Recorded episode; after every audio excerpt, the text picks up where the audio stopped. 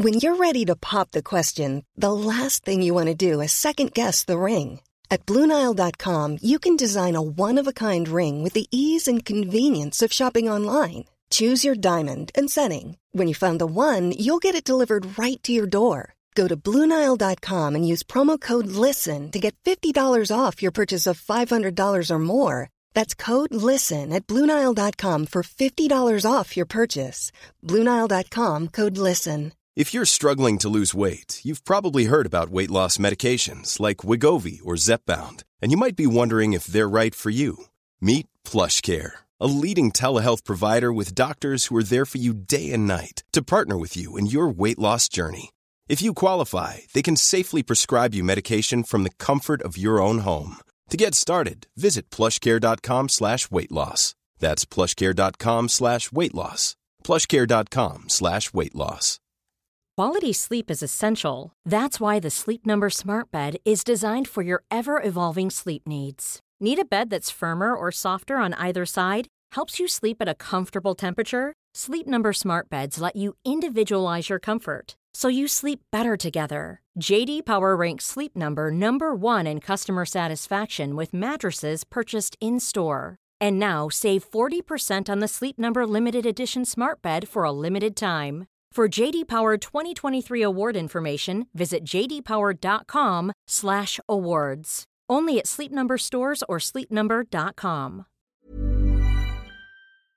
Los invitamos a hacerse Patreons y miembros del canal para 1. Acceso adelantado sin publicidad. 2. Contenido exclusivo. 3. Mercancía. 4. Contacto directo con nosotros. Y 5. Más atención por su dinero. Chequen la descripción para más información. Bienvenidos a una emisión más de este podcast, espero sean los favoritos. Y pues hoy, hoy estoy solo, hoy estoy solo aquí, este, eh, ya, ya tienen así como el negas, como estás como parte del saludo, pero realmente a veces vamos cambiando. Ahorita me tocó este, eh, tener un gran invitado aquí en el canal que eh, regresa, esta es su tercera aparición en el canal, entonces eso creo que habla bien, todavía no está tan harto de nosotros, eh, parece. pero, pero, este, eres, eres muy pedido, Gabriel, Gabriel León, gracias por estar aquí. Hola, encantado, ¿cómo estás? Así que soy bien pedido. Eres muy pedido, Gabo, eh, de verdad es de que si tienes, tienes ya este gente que en cuanto, en cuanto ve que, que vas que estás en el título o algo así, dicen, "Ah, ya, o sea, Ah. hoy. Mira, bien, me Sí. parece. Buena, buena señal, buena señal. no, y buena señal que sigas, que sigas aceptándolos la invitación, ¿no? No, y es una, una muy buena señal considerando que los chilenos tenemos fama de hablar muy difícil.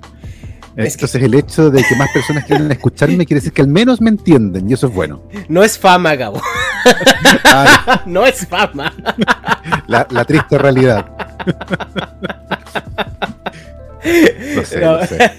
sí, sí es un chiste, ¿eh? sí es un chiste que, Sí, que por dice, supuesto. ¿a poco, ¿a poco Gabriel es de Chile? ¿Por qué le entendemos? que fíjate la ironía. raro. O sea, se te entiende tan bien, o sea, que, que, de verdad eres uno de los mejores divulgadores eh, científicos que, con los que yo me he topado. Y, y te lo digo, tú sabes que se te aprecia mucho, eh, nos gusta mucho tu, tu capacidad didáctica de dar a, a entender ideas y, y- y explicarlas. Y, por eso nosotros encantados cada vez que vuelvas, ¿no? Y para este eh, podcast yo te había pasado un temario, ¿no? Hay, hay- hasta temario y todo de... de para estudiar para el examen. Pero eh, eh, tú, eh, hace poco regalamos unos libros de eh, que has escrito tú. eh, es, es como muy temática para, para adolescentes y niños, ¿no? Curiosidades y todo esto. Acabas de sacar otro, ¿no? Sí, saqué hace poco Ciencia Oscura, que era un, un libro que tenía prometido hace mucho tiempo para el público adulto que lee mis libros.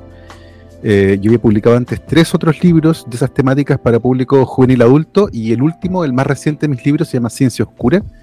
Y es un libro que reúne varios relatos que están vinculados con experimentación, eh, con graves fallas a la ética que involucra además a seres humanos. Entonces fue un libro muy difícil de escribir porque como, como alguien que transita por el lado luminoso de la ciencia de manera recurrente, tener que sumergirse en estas historias más oscuras es un ejercicio difícil, pero creo que al mismo tiempo es necesario para entender por una parte cómo opera el mundo científico y por otra Mm. para entender también cómo, cómo las regulaciones en la investigación biomédica van apareciendo eh, y cómo la comunidad intenta que esas regulaciones se cumplan. Así que fue un libro eh, muy interesante, que al, menos en Chile le ha ido muy, muy bien. En cuanto a ventas, ha estado en el ranking desde que lo publicamos en abril, ha estado en el ranking de los libros más vendidos todavía. Estamos en septiembre ya. Así que le ido muy bien y muy pronto deberíamos publicarlo en Argentina, Colombia y México.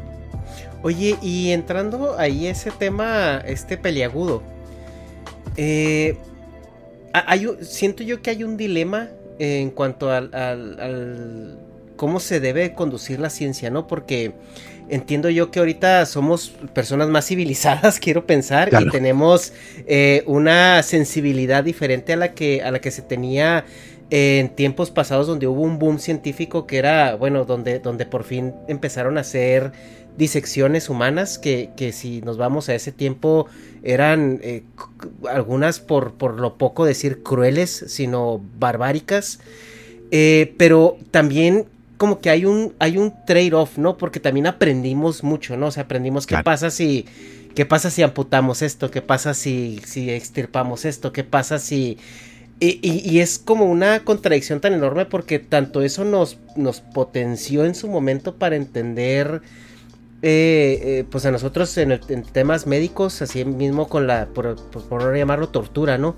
Eh, ¿qué, ¿En qué, ¿En qué parte estamos? O sea, algunos podrían argumentar que nos estamos limitando en, en, nuestra capacidad de, avanzar al, ponernos como reglas eh, que eviten llegar a ese tipo de, de prácticas. Eh, es una, una, pregunta bien compleja. a ver, culturalmente, porque la cultura condiciona, ¿cierto?, la forma en que trabajamos el cuerpo humano permaneció detrás de una cortina eh, oscura, ¿cierto? Durante muchísimo tiempo eh, existía la idea de que el cuerpo humano tenía un carácter sacrosanto eh, y por lo tanto no debía ser tocado. y tú sabes que cuando a nuestra especie dicen que algo no debe tocarse, automáticamente aparece en la cabina, pero ¿por qué no puedo tocarlo?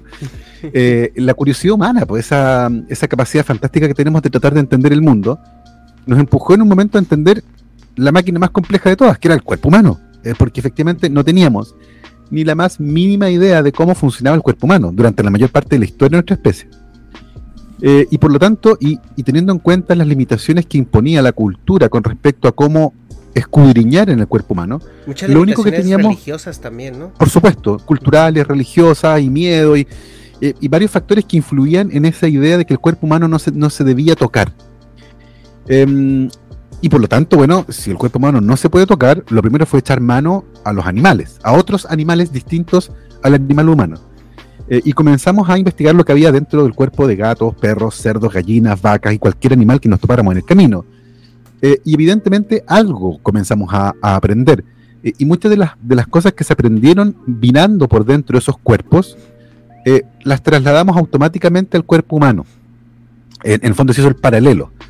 Pero pero no todo funciona igual. Nuestro sistema digestivo no es igual al de una vaca, porque nuestra dieta es distinta. Eh, nuestro sistema circulatorio no es exactamente igual al de otros animales. Tiene, tiene componentes específicos, con funciones bien particulares, y por lo tanto, hasta que no echamos mano a los cuerpos humanos, no aprendimos mucho en realidad el funcionamiento del cuerpo humano. Eh, y primero fueron los cadáveres de los delincuentes, aquellos que no tenían ni la más mínima consideración, eh, cuyos cuerpos muchas veces se botaban en la calle a esos cuerpos echamos mano. Y es interesante porque inicialmente había como dos, dos profesiones interesadas en el cuerpo humano. Una ciertamente eran los médicos, que trataban de entender cómo funcionaba el cuerpo humano para tratar de mejorarlo, eh, de mejorar, perdón, las técnicas que teníamos de cirugía, por ejemplo. Y los otros que estaban muy interesados en la anatomía humana eran los artistas. Eh, y probablemente Leonardo da Vinci, por ejemplo, probablemente hizo disecciones de cadáveres humanos y eso explica sus detalladísimos dibujos con respecto a la anatomía humana, eh, porque no había otra forma de entender lo que se ve por fuera si no echamos un vistazo a que hay adentro, a los músculos, por ejemplo. Y como yo entiendo ciertos pliegues de la piel, depende de los músculos que hay debajo. Entonces, esto lentamente fue cambiando. Y en un momento se reconoce la necesidad de entender la anatomía humana para poder aproximarnos a la fisiología y al funcionamiento del cuerpo. Fue un proceso muy lento, eh, que, que, tiene que ver como con varios factores, cómo caen, por un lado, las restricciones y cómo culturalmente cambia la visión del cuerpo humano y pierde este carácter sacrosanto y en el fondo podemos estudiarlo para entenderlo. Eh, y de la mano con eso aparecen algunos experimentos que son bien complejos, pero como tú decías, permitió un avance que hoy es incuestionable. Eh, y así ocurrió con, por ejemplo, el estudio del sistema digestivo en los seres humanos, que dio un salto gigantesco en el siglo XIX, cuando un comerciante eh, recibe un disparo accidental de un arma en el estómago, que lo deja a punto de morir. De hecho, se podía ver el contenido de su estómago desde afuera y todo el mundo dijo, este tipo se va a morir no hay cómo salvarlo. Eh, y un médico que estaba ahí dijo, bueno, yo voy a, hacer lo que se pueda hacer. Y aparentemente lo hizo tan bien que este señor se recuperó, eh, y quedó convaleciente mucho tiempo, pero hubo una consecuencia importante y es que quedó unida la herida con el estómago y se formó una fístula gastrocutánea. ¿Eso qué quiere decir? Que desde afuera se podía ver el estómago de esta persona. Quedó un agujero que conectaba la piel con su estómago. Era una ventana al funcionamiento del estómago, que por esa época era un completo misterio. Eh, se creía que la comida era cocinada de nuevo en el estómago, pero nadie entendía muy bien qué ocurría ahí. Y por lo tanto, este, este médico, Beaumont, enfrentado a esta posibilidad, dice, ok, voy a aprovechar esta oportunidad que la vida me presentó y voy a hacer la mayor cantidad posible de experimentos que pueda. Eh, Alexa Martin se llamaba esta desafortunada persona que recibió el disparo, y durante ocho años este médico realizó experimentos que consistían, por ejemplo, en amarrar con un hilo de seda trozos de comida e introducirlos en el estómago de esta persona desde afuera y cada cierto tiempo los sacaba para ver cómo se iba digiriendo esa comida. Y realizó cientos de experimentos durante años en esta persona, experimentos que eran incómodos, que causaban estrés, que causaban dolor, eh, pero había además una fuerte relación de dependencia. Esta persona no podía trabajar. San Martín, el herido, no podía trabajar y por lo tanto dependía económicamente del médico que hacía experimentos con él. Entonces hay una relación ahí que es bien compleja. Una relación y simbiótica entre... Claro, claro. Si se iba, se moría de hambre. Entonces tampoco era como, como que podía decir, ok, me voy, me aburrí de esto y me voy. Eh, no podía largarse sencillamente. Estaba un poco amarrado a este médico que era, por un lado, su benefactor, pero al mismo tiempo que hacía experimentos con él. Y finalmente esta persona, Alexa Martin, se aburre, dice, basta, no quiero más ser conejillo de indias y se larga y se va, huye. Eh, hay una vuelta breve, pero finalmente termina arrancando, eh, termina huyendo. Y cuando muere, su familia espera que el cadáver se, se comience a descomponer antes de enterrarlo. Porque temían que si lo enterraban, fueran a desenterrarlo para seguir hurgando en el, en el cuerpo de esta persona. Entonces, cuando ya empezó a echar un poco de dolor, finalmente ahí lo enterraron para que se acabara por fin el uso de su cuerpo como instrumento de investigación. Ahora, lo interesante de esto es que hoy, eh, tremendamente inmoral y poco ético, un experimento que hoy no se podría hacer, eh, porque de partida el consentimiento del voluntario es fundamental para participar en un estudio científico, todo lo que aprendimos de aquello no se puede borrar. Y eso es fascinante el conocimiento producido en un experimento que no es moral o que es poco ético, no se puede desaprender. El conocimiento ya está. Lo que uno puede hacer es analizar en el contexto, eh, en aquella época y hoy, y decir, mira, eso que se hizo en 1800, hoy no se puede hacer. Y no se puede hacer por estas razones que hoy, que hoy comprendemos, porque además es más frecuente la experimentación con seres humanos hoy que hace 100 años atrás. Y por lo tanto hubo que regularlo, pero pero efectivamente, durante la parte inicial, mucho del conocimiento científico producido fue producido en condiciones que hoy consideramos completamente fuera de norma. Eh, sin embargo, los conocimientos de aquella época y de estos experimentos que eran brutales, eh, está ahí y aprendimos. Y efectivamente, Vermont, eh, la persona, el médico que hizo los experimentos, es considerado hoy como el padre de la fisiología digestiva, por la enorme cantidad de conocimiento que logró obtener a partir de estos experimentos. Entonces, es una relación bien compleja esa que existía por aquella época. Es muy importante eh, tener en cuenta el contexto, ¿no? De, cada cosa que sucede, porque estamos de acuerdo que si tú ahorita descubres eh, eh, que están llevándose a cabo estos tipos de experimentos de una manera tan brutal y tan desregularizada e inhumana también, ¿no? O sea, ahorita sí se cuestiona mucho el procedimiento arriba del objetivo. Y antes creo yo que el objetivo era un poco más primordial, pero eso también respondía a la situación social en la que estábamos, ¿no? O sea, cuando no teníamos también estos instrumentos que tenemos hoy para ver adentro de una persona sin tener que abrir. Hay una película que no sé si eh, probablemente la hayas visto que trata de...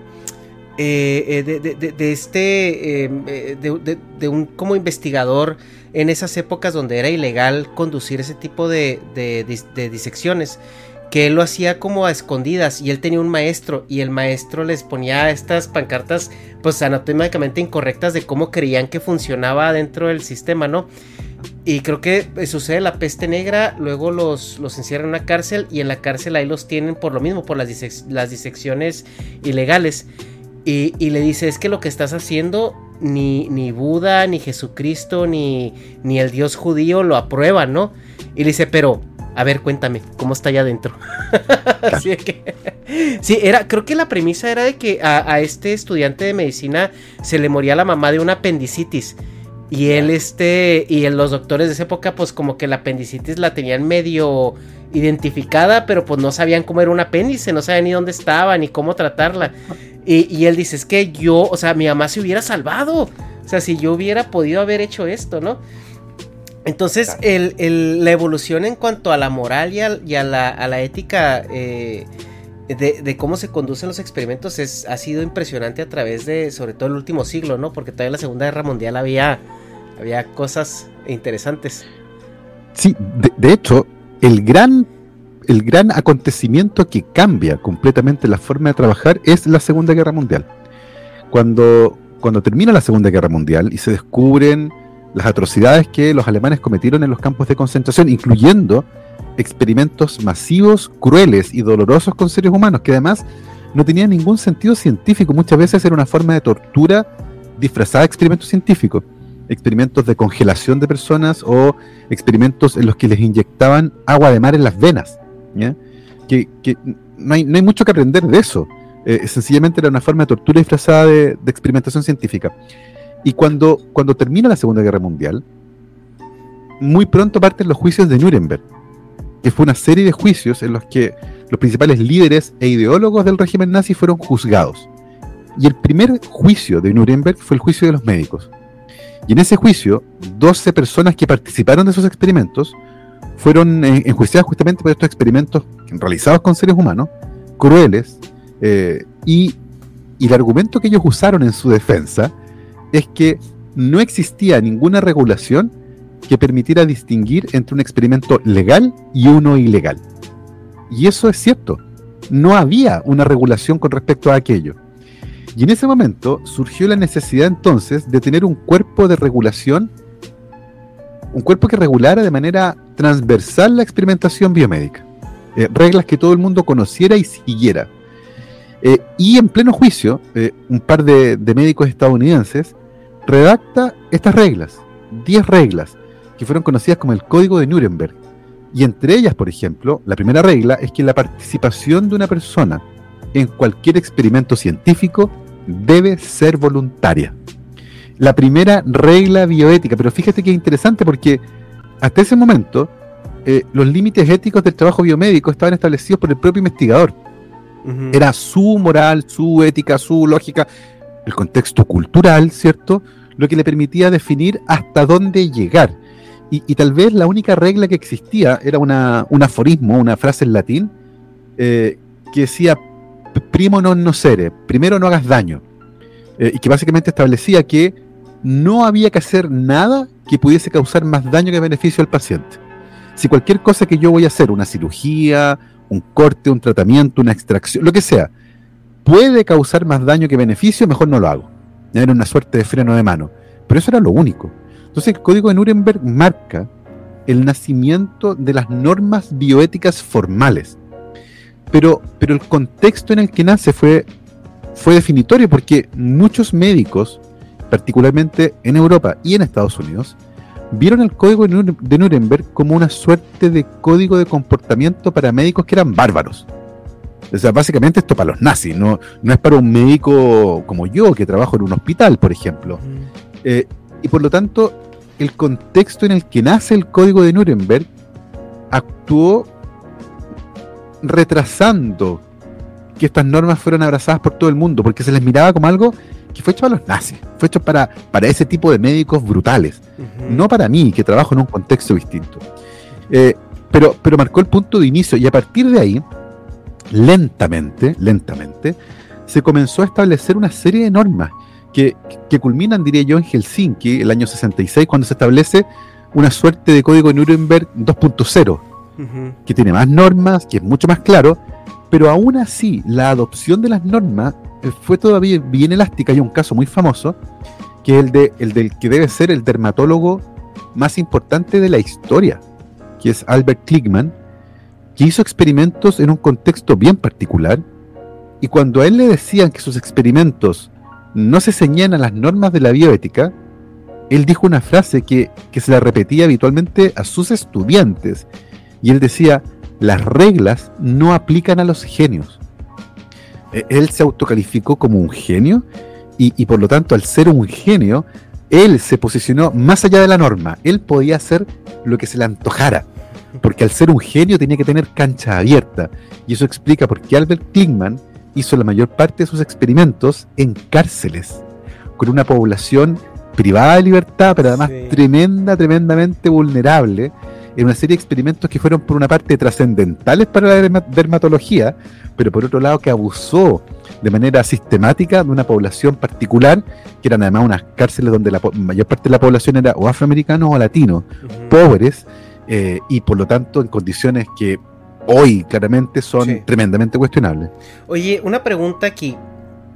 Ok, e, esos códigos, la única, eh, lo, único que hace que se, que se sigan eh, es el honor, ¿no? Y que alguien firmó.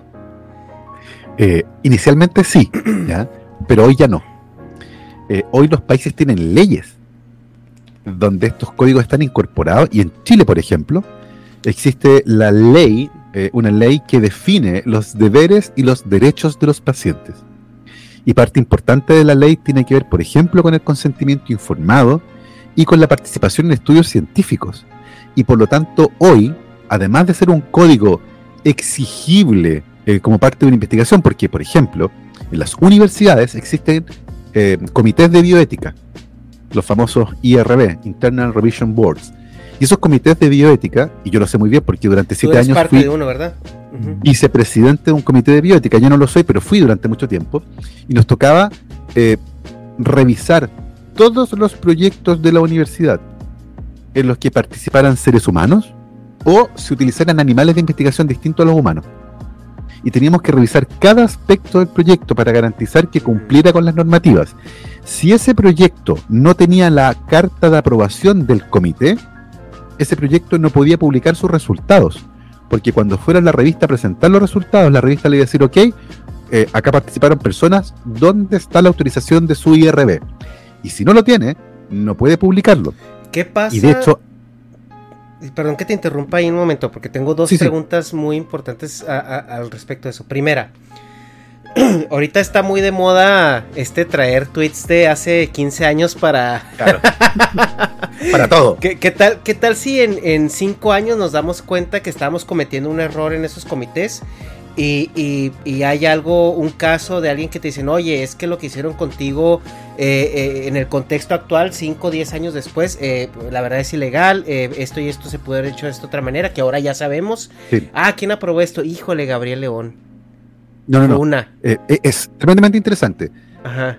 las decisiones se toman teniendo en cuenta la mejor evidencia disponible, el estado del arte. Pero eso no le importa a la gente ahorita que, quiere ver el mundo pero, arder. Pero, pero, pero, pero, es importante, por eso es importante conversarlo, porque hay que entenderlo. ¿Te acuerdas que al principio de la pandemia nos decían los médicos que no usáramos mascarilla? Que no eh, servían, que, no, no, servían, no, no eran útiles, en realidad hay que desinfectar todo todo el mundo desinfectaba todo y nadie usaba mascarilla y tampoco ventilábamos. Y varios meses después descubrimos, gracias a evidencia de muy buena calidad, tanto evidencia epidemiológica como evidencia. Hi, this is Craig Robinson from Ways to Win, and support for this podcast comes from Invesco QQQ the official ETF of the NCAA. Invesco QQQ is proud to sponsor this episode and even prouder to provide access to innovation for the last 25 years. Basketball has had innovations over the years too. We're seeing the game played in new ways every day. Learn more at Invesco.com slash QQQ. Let's rethink possibility. Invesco Distributors, Inc. There's never been a faster or easier way to start your weight loss journey than with PlushCare. PlushCare accepts most insurance plans and gives you online access to board-certified physicians who can prescribe FDA-approved weight loss medications like Wigovi and Zepbound for those who qualify. Take charge of your health and speak with a board-certified physician about a weight loss plan that's right for you. Get started today at plushcare.com slash weight loss. That's plushcare.com slash weight loss. plushcare.com slash weight loss. El laboratorio que este virus se mueve por el aire, es un airborne virus. Eh, Y por lo tanto, desinfectar superficie no tiene mucho sentido y ventilar y usar mascarillas sí tiene sentido. Y los mismos médicos que nos dijeron en marzo del 2020 que no usáramos mascarillas, nos pedían en agosto del 2020 que por favor usáramos mascarillas. Y para muchas personas eso fue una contradicción difícil de entender. Bueno, eso tiene que ver con cómo opera la evidencia científica. Cuando tenemos mejores datos y tenemos mejor evidencia, podemos tomar mejores decisiones. Y hay una progresión en el tiempo. La evidencia de hace 10 años atrás no es tan buena como la evidencia de hoy. Pero hace 10 años atrás había que tomar decisiones. Y por lo tanto, la evidencia que existe y el estado del arte condiciona la forma en que se toman esas decisiones y se hace con, con la mayor información disponible del momento. Y eso determina las decisiones que se toman. Si 10 años después, gracias por ejemplo a un mejor microscopio o a un mejor método, descubrimos que la evidencia ahora sugiere que en realidad la recomendación tiene que cambiar, bueno, cambia en ese momento. Y ponerse a revisar con esa nueva evidencia en retrospectiva decisiones tomadas 10 años antes no tiene sentido, porque era información que no existía. Siempre la toma de decisiones va a tener esa carga, eh, la carga de la evidencia nueva, pero esa información no puede ser utilizada en, re- en retrospectiva porque no existía. Eh, es imposible eh, pedirle a quien toma la decisión que se anticipe la evidencia, porque es conocimiento que no estaba construido. Y por lo tanto estás pidiéndole un imposible al regulador. El regulador lo único que puede hacer es, con la mejor evidencia disponible en el momento, tomar una decisión. Y si 10 años después la evidencia cambia, porque hubo una revolución científica, tecnológica, o qué sé yo, bueno, habrá que decir, ok, la forma en que lo hacíamos hasta ayer ya no puede seguir, y hoy, teniendo en cuenta la nueva evidencia, hay que hacer esto otro. Y siempre teniendo en cuenta que 10 años después puede volver a cambiar. Estamos permanentemente entendiendo mejor el mundo. Y la construcción del conocimiento permite hacer aquello. Lo peor que podríamos hacer es decir, cuando aparece evidencia nueva, no cambiar. Y decir, no, porque hace 10 años atrás decidimos esto y así nos vamos hasta el fin del mundo. No, eso sería lo peor. Porque sí, o sea, aquí siendo un poquito abogado del diablo. Sí, claro. eh, por ejemplo, cuando, cuando eh, decidimos, ok, ya no vamos a hacer experimentos con, con seres humanos directamente, vámonos con animales, ¿no? Y, y- y hubo eh, la industria del maquillaje, la industria de la belleza, la industria de la salud, o sea, hacían experimentos que ahorita son considerados crueldad anim- animal, ¿no? claro. Entonces, en, eh, es- esos cambios de paradigmas, o sea, los vamos viviendo según vamos entendiendo eh, y siendo más sensibles como sociedad, pero también a la vez de que vamos teniendo alternativas nuevas para prescindir de ese tipo de experimentos. Totalmente. O sea, eh, es importante esto. La experimentación con seres humanos hoy es fundamental. Y todavía sigue. Es fundamental. Eh, Y, y como se reconoce como fundamental, existe todo un cuerpo legal que la regula, que la vigila, y hay trazabilidad, y hay datos secretos, porque entendemos que no existe ningún modelo, ni matemático, ni celular, ni animal, que pueda replicar la complejidad de nuestro cuerpo. Eh, y por eso es fundamental, por ejemplo, hacer ensayos clínicos. Cada vez que alguien inventa un dispositivo nuevo, una cirugía nueva, un medicamento nuevo, una vacuna nueva, lo que sea, que se va a aplicar en personas, es fundamental hacer ensayos clínicos para determinar que el dispositivo, la cirugía, el procedimiento, el medicamento, la vacuna, no produzca más daño que beneficio. luego de determinar que los beneficios son parejos en toda la población independiente de su background genético, y luego hacer un seguimiento en el tiempo, una vez que se aprueba un medicamento, un dispositivo, una cirugía, una vacuna, lo que sea, el, regulador no se olvida, dice, ok, se aprobó y listo. No, hay un seguimiento permanente, que es la fase 4, y si empieza a pasar algo raro 20 años después, ciertamente se va a revisar. Entonces, la experimentación con seres humanos hoy es reconocida como fundamental. No existe nada que la pueda reemplazar en algunos contextos. Por ejemplo, insisto, en las cirugías, en los dispositivos, en los fármacos, en las vacunas, no hay nada que pueda reemplazar la evidencia obtenida en seres humanos. Y como la entendemos como fundamental, hemos generado un cuerpo de normas que permiten que esa investigación ocurra, garantizando los derechos fundamentales de las personas que de manera voluntaria deciden participar de, esa experimentación. Ahora, es probable que lo primero que caiga en el tiempo sea la experimentación con animales, eh, no humanos, particularmente en la industria farmacéutica o en otro tipo de industrias, donde efectivamente sí podemos echar mano, por ejemplo, a algunos eh, sistemas de células, ¿cierto? Eh, que son menos complejos, pero que permiten tener evidencia de buena calidad. Pero eso va a ser gradual. Y, probablemente, imagínate, por ejemplo, ni siquiera hablemos de experimentación con animales, hablemos de comer animales. Eh, es posible que en un siglo más, gracias a los avances en tecnología, tengamos formas de producir proteína animal que no incluyan criar animales. O sea, en el fondo vamos a hacer todo de laboratorio. Un bistec con exactamente las mismas características de hoy, con esa grasa infiltrada, con el con todo, con el hueso que te gusta agarrar y comértelo como si fuera, va a existir. Entonces, si esa persona en 100 años más mira hacia atrás, va a decir, oye, que eran bárbaros los humanos del siglo XX, criaban animales para comer. Eran unos desgraciados. Era como, no, es que, perdón, era otro no teníamos esta tecnología que tú tienes 100 años después.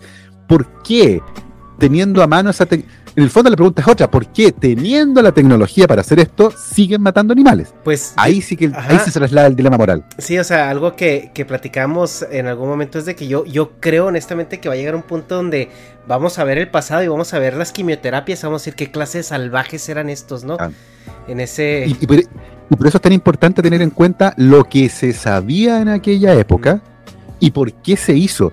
Porque evidentemente si uno en el futuro con con lo que se sabe en el futuro, con la tecnología del futuro, empieza a juzgar el pasado, te vas a encontrar con que todo era una brutalidad. y, no, es importante tener en cuenta el contexto. Si en ese contexto se tomó una decisión teniendo en cuenta la mejor evidencia disponible, entendiendo que eso era lo mejor que había para la salud de la persona, para su bienestar, qué sé yo, no podemos trasladarnos en el tiempo y juzgar aquello. Mientras se haga con la mejor eh, evidencia disponible con la mejor intención en beneficio del paciente, bueno, era lo que se sabía en el momento. Y ciertamente hay cosas que hicimos hace 100 años atrás que hoy no haríamos. Pero es porque tenemos mejor evidencia, mejores herramientas. Entonces, eso evoluciona y cambia. Sí, en el, aquí en el, en el, eh, la otra pregunta que te iba a hacer es, eh, las regulaciones estas tan, tan, tan, o sea, tan, tan grandes y tan, me, me, imagino yo que han de ser muy redundantes para evitar cualquier loophole, ¿no? En el, en, la experimentación con seres humanos y todo esto. Eh, en Estados Unidos se ve mucho y creo que también es un movimiento, o sea, mundial. ¿No crees que también indirectamente eh, eh, mm, promueven la creación de monopolios? Porque a la vez de que están tan robustas estas regulaciones, son tan intricadas, son tan difíciles de seguir, y una droga o un tratamiento, desde el momento en que se concibe hasta que es aprobado, pueden durar 10 o más años y, millones y millones y millones de dólares. Obviamente la empresa cuando logra el avance, lo que quiere es recuperar su dinero, o sea, porque ya le metió. Entonces genera dos problemas. Uno, la, lo voraz que puede ser la farmacéutica en querer forzar su producto para recuperar. Y dos, que pueden ser drogas que pueden cambiar el paradigma de tratamiento para alguna persona y son inaccesibles para casi todos. Lo platicamos con una doctora de México, la directora de, investigación del INCAN, aquí en el podcast, y ella dice es que llega un punto donde te parte el corazón porque sabes que hay tratamientos, pero le ofreces al, que, al que le alcanza, ¿no? O sea, es como que... Ya, yo, creo, y esto es una opinión personal que tiene que ver con evidencia de distintas áreas, que acá lo que tiene que empezar a primar, más, que pensar, porque en tu argumento entiendo el punto, en el fondo, si las regulaciones son tan caras y complejas, solo las grandes empresas van a poder acceder a cumplir con los requerimientos. Ya, este no es el caso. Eh, las regulaciones que existen hoy permiten que universidades, que no son grandes empresas, que no tienen grandes presupuestos, hagan investigación biomédica. ¿Ya? Evidentemente, para hacer un ensayo clínico eh, con miles de pacientes, ahí sí se requiere la espalda financiera de una farmacéutica, por ejemplo. ¿ya? Eh, pero yo diría que el gran costo no viene de ahí y, creo que hay una justificación un poco forzada para eso. Eh, cuando, cuando las empresas farmacéuticas hablan de recuperar los grandes costos eh, en los que ellos han incurrido para investigación y desarrollo. no los culpo, ¿eh? porque ese es un negocio. No, yo tampoco. sí, Pero, pero, pero no están mencionando que la parte inicial de la investigación se hizo en otra parte, no lo hicieron ellos. Se hizo, por ejemplo, en universidades. Eh, de hecho, Mariana Mazzucato, que es una economista, habla del Estado emprendedor. Son los estados los que financian las investigaciones científicas en la parte inicial, cuando es más riesgosa. Las empresas no se meten ahí, es demasiado el riesgo, y no lo hacen. Y cuando tú miras, por ejemplo, los grandes avances que han habido, por ejemplo, en terapias contra el cáncer, con drogas y tratamientos que cuestan medio millón de dólares un tratamiento, y, ese es el precio que tiene hoy, eh, y, la, y la compañía farmacéutica se defiende diciendo, bueno, tenemos que recuperar nuestra inversión, eh, a mi entender, el argumento es un poco mañoso porque la mayor parte de la inversión se hizo fuera de la farmacéutica, en los laboratorios de las universidades, donde se descubrieron los mecanismos fundamentales que permitieron desarrollar esa terapia y que fueron publicados en revistas a las que cualquiera puede acceder y leerlo ahí y tomar ese conocimiento y ya no partes desde cero, partes desde 20. O sea, no construiste desde... Entonces creo que, creo que ahí los estados van a tener que empezar también a regular de manera distinta la forma en que ese conocimiento fluye de manera gratuita desde un lado a la farmacéutica, porque efectivamente ese conocimiento fue producido con dinero público y dado a conocer en revistas de manera gratuita, muchas veces, open access. Y por lo tanto, la compañía ahora toma eso, produce un producto y te lo vende y te cobra como si hubiera hecho todo el trabajo de investigación y desarrollo. Y eso no es cierto. Entonces hay falta falta una regulación más fuerte a la hora de, patente, ¿no? Algo así. sí, no, y que, y que comiencen las universidades y los estados que financiaron esas investigaciones a participar también de ese proceso. Entonces, en Estados Unidos, por ejemplo, ya es ley desde hace mm. varios años atrás que todas las investigaciones que fueron financiadas con fondos públicos deben estar disponibles de manera gratuita, ya no pueden estar detrás de un paywall tiene que ser de libre acceso porque lo financió el Estado. Y el conocimiento producido por el Estado debe estar disponible para todos los ciudadanos. Bueno, ¿qué va a pasar con el conocimiento que produjo un fármaco y que fue financiado en su etapa inicial por el Estado? Bueno, eso es lo que viene ahora. ¿Cómo los estados ahora tienen que garantizar que si ellos pusieron una inversión inicial de, no sé, 100 millones de dólares y después la compañía farmacéutica puso otros 100 millones de dólares, bueno, no te puede cobrar los 200 millones cuando te cobra el producto. Tiene que haber un equilibrio. Y yo creo que esa es otra etapa que viene en el futuro. Eh, cómo las compañías cobran por un tratamiento o un medicamento cuya etapa inicial de desarrollo fue financiada por el Estado, no por la empresa. Y eso va a requerir otro tipo de regulación. Wow. Oye, este, y ya la última pregunta que tenía ya en cuanto a ética, ya nomás para pasar ahorita al. Ahora, no hemos llegado al tema que te, que te mandé. Y, Gabo así de que, ay. se pone buena la plática, pero creo que es algo muy interesante. Y vado con, con el libro que acabas de escribir, entonces me parece muy importante tocarlo. Ok. Yo sé que a nivel estado, todas las instituciones médicas que funcionan dentro de un estado tienen que atenerse a estas regulaciones eh, si no hay consecuencias legales. Pero ¿qué tal si estos países que nos, nos, encanta poner ejemplo Rusia o China porque creemos que ahí nomás se hacen cosas malas? ¿Qué tal si ellos dicen, eh, tienen ahí sus centros de investigación de que, oye, pues aquí nadie sabe quién vive, en este pueblo nadie sabe cuántos habitantes son porque estoy, soy muy cerrado a, a, público y yo he estado, eh, tengo ahí por ahí mis laboratorios clandestinos donde estoy investigando eh, cosas y hay dos escenarios. Uno, primero que los cachen eh, la comunidad internacional en estas... en este tipo de, de, investigaciones, mm. vamos a llamarlo no éticas o no apegadas al código. Y segunda, ¿qué tal si China dice un día, oye, yo ya descubrí cómo eh, hacer humanos genéticamente perfectos, entre, entre muchas comillas, ¿no? La, o sea, ¿tú rechazarías como comunidad usar una tecnología ahorita que fue a todas luces generada eh, eh, por medios cuestionables, con el por el simple hecho de solamente no aceptar esos medios, o cómo sería esa dialéctica entre hijos de la chingada, pero, pero es que no mames, esto nos va a salvar de muchas cosas. ¿Cómo sería eso? Es un, es un dilema ético interesante porque, porque existe lo que te contaba recién de Albert Klickman. Eh, existe, o sea, Klickman generó un montón de conocimiento fundamental en la historia de la dermatología, fundamental. De, hecho, cuando Klickman entra a la disciplina y cuando Klickman abandona la disciplina, la disciplina era otra. Klickman le dio el carácter científico al estudio de las enfermedades de la piel.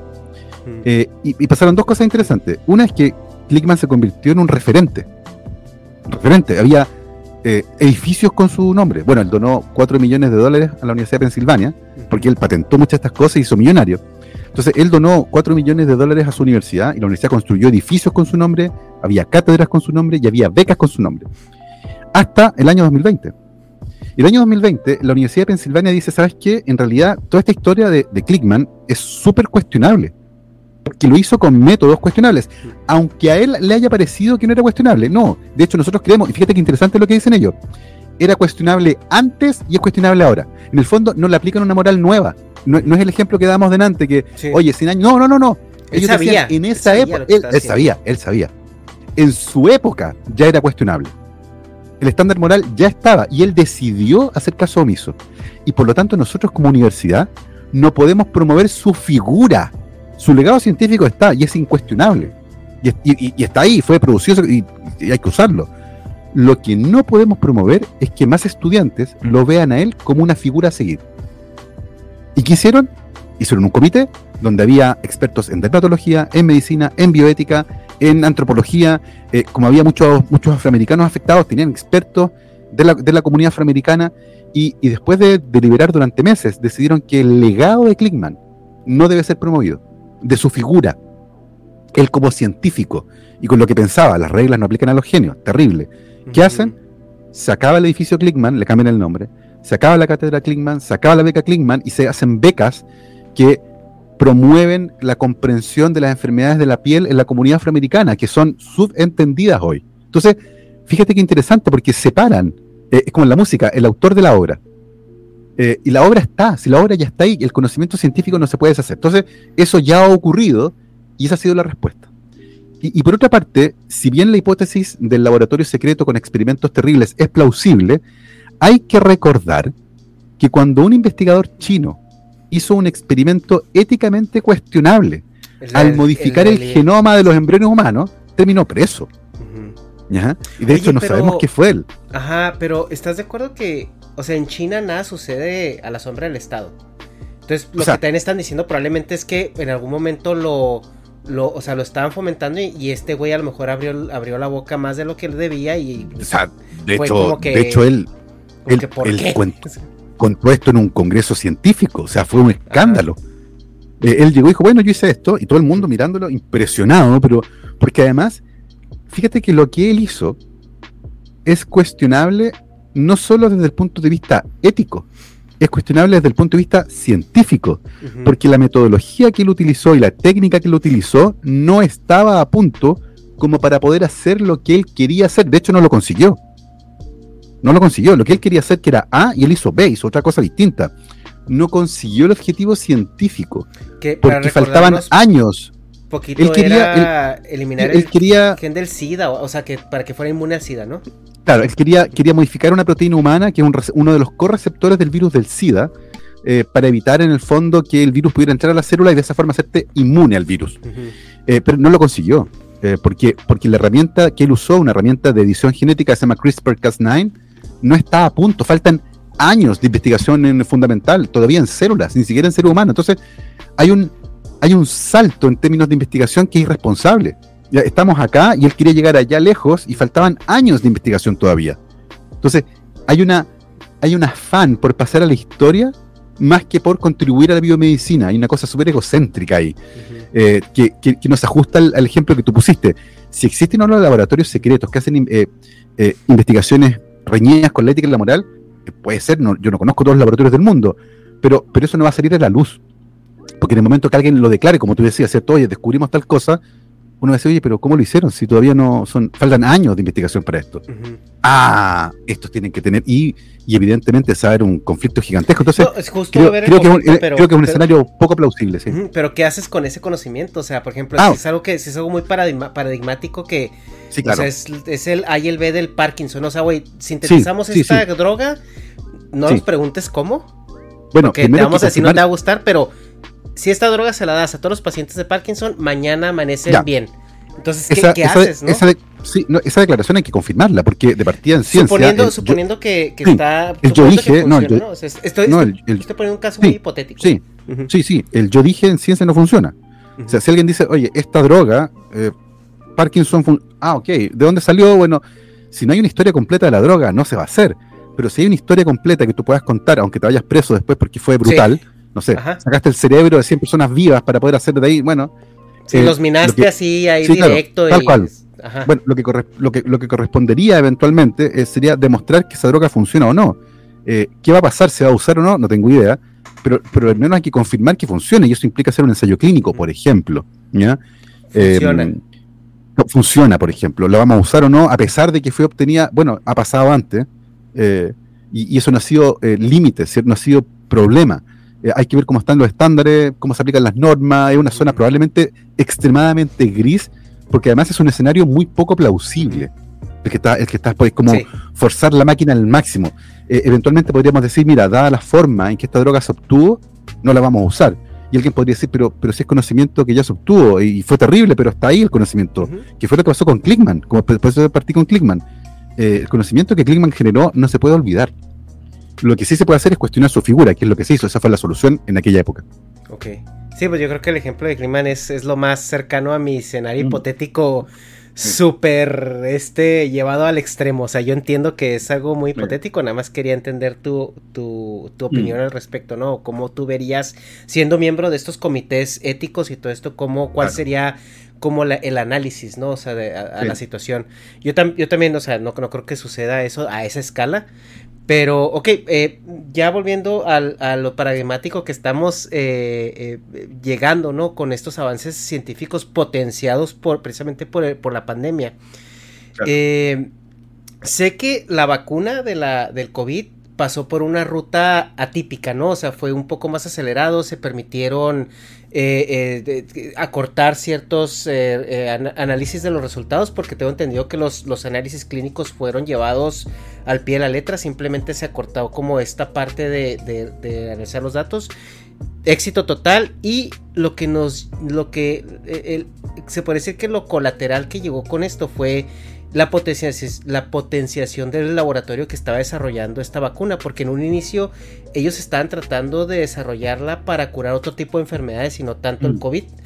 Y lo que se habló mucho en, en los últimos par de meses es que gracias a todos estos fondos y toda esta fama y la asociación desarrollaron por fin lo que ellos están buscando, que era una vacuna contra el cáncer. Y los ensayos que han tenido eh, sobre todo específicamente con cáncer de colon, han sido muy satisfactorios. Em, y quería platicarlo contigo, quería platicar, o sea, este tú, eh, ¿qué has sabido de esto? O sea, esto qué representa. Eh, nos vamos a convertir en zombies como en la de Soy Leyenda, porque así empezó la película, ¿eh? La película empezó con una vacuna contra el cáncer, a mí no se me olvida, ya me contaron esta historia. Para comprarme un perro, digo, de, ya de una. Sí. A ver, vamos, vamos a partir por el principio. El cáncer no existe. Eh, Son los papás. Así como, como, una enfermedad. El, cáncer, o lo que entendemos nosotros comúnmente como cáncer, es un término que reúne acerca de un centenar de enfermedades distintas. ¿ya? Eh, ¿Por qué es interesante decir esto? Porque la cura del cáncer no existe. nunca va a existir. Eh, cáncer como término reúne a varias patologías que comparten algunas características comunes. Por ejemplo, el crecimiento descontrolado en tejido. Las células se multiplican de manera descontrolada, crecen, forman tumores y eventualmente en un momento ese tumor rompe el lugar donde se encuentra y migra hacia otro lugar del cuerpo, eh, evento llamado metástasis.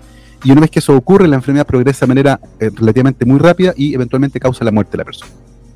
Eh, pero un cáncer de pulmón, que además hay varios subtipos distintos, es muy diferente al cáncer de próstata, y es muy diferente al cáncer de páncreas, y es muy diferente al cáncer de cuello y cabeza, y es muy distinto. todos tienen cosas en comunes, pero son enfermedades diferentes. Se diagnostican de manera distinta, se tratan de manera distinta, tienen pronósticos diferentes. Eh, y por lo tanto, la cura del cáncer es, es algo utópico. Eh, porque, porque es una familia de enfermedades tan distintas y tan complejas que pensar que en algún momento vamos a encontrar una sola cosa que sirva para todos, eh, es- es- es- en este momento es considerado como algo utópico. ¿ya? A no ser que haya un descubrimiento fundamental sobre el cáncer que se nos ha pasado por alto, eh, lo que es muy difícil hoy, pero no imposible. eh, la verdad es que hablar de la cura del cáncer no tiene sentido. Eso es lo primero. ¿ya?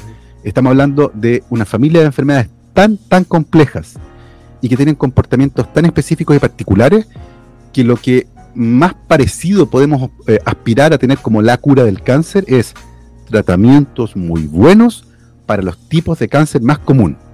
¿ya? Eh, eso es lo mejor a lo que podemos aspirar hoy, entendiendo cómo se produce el cáncer.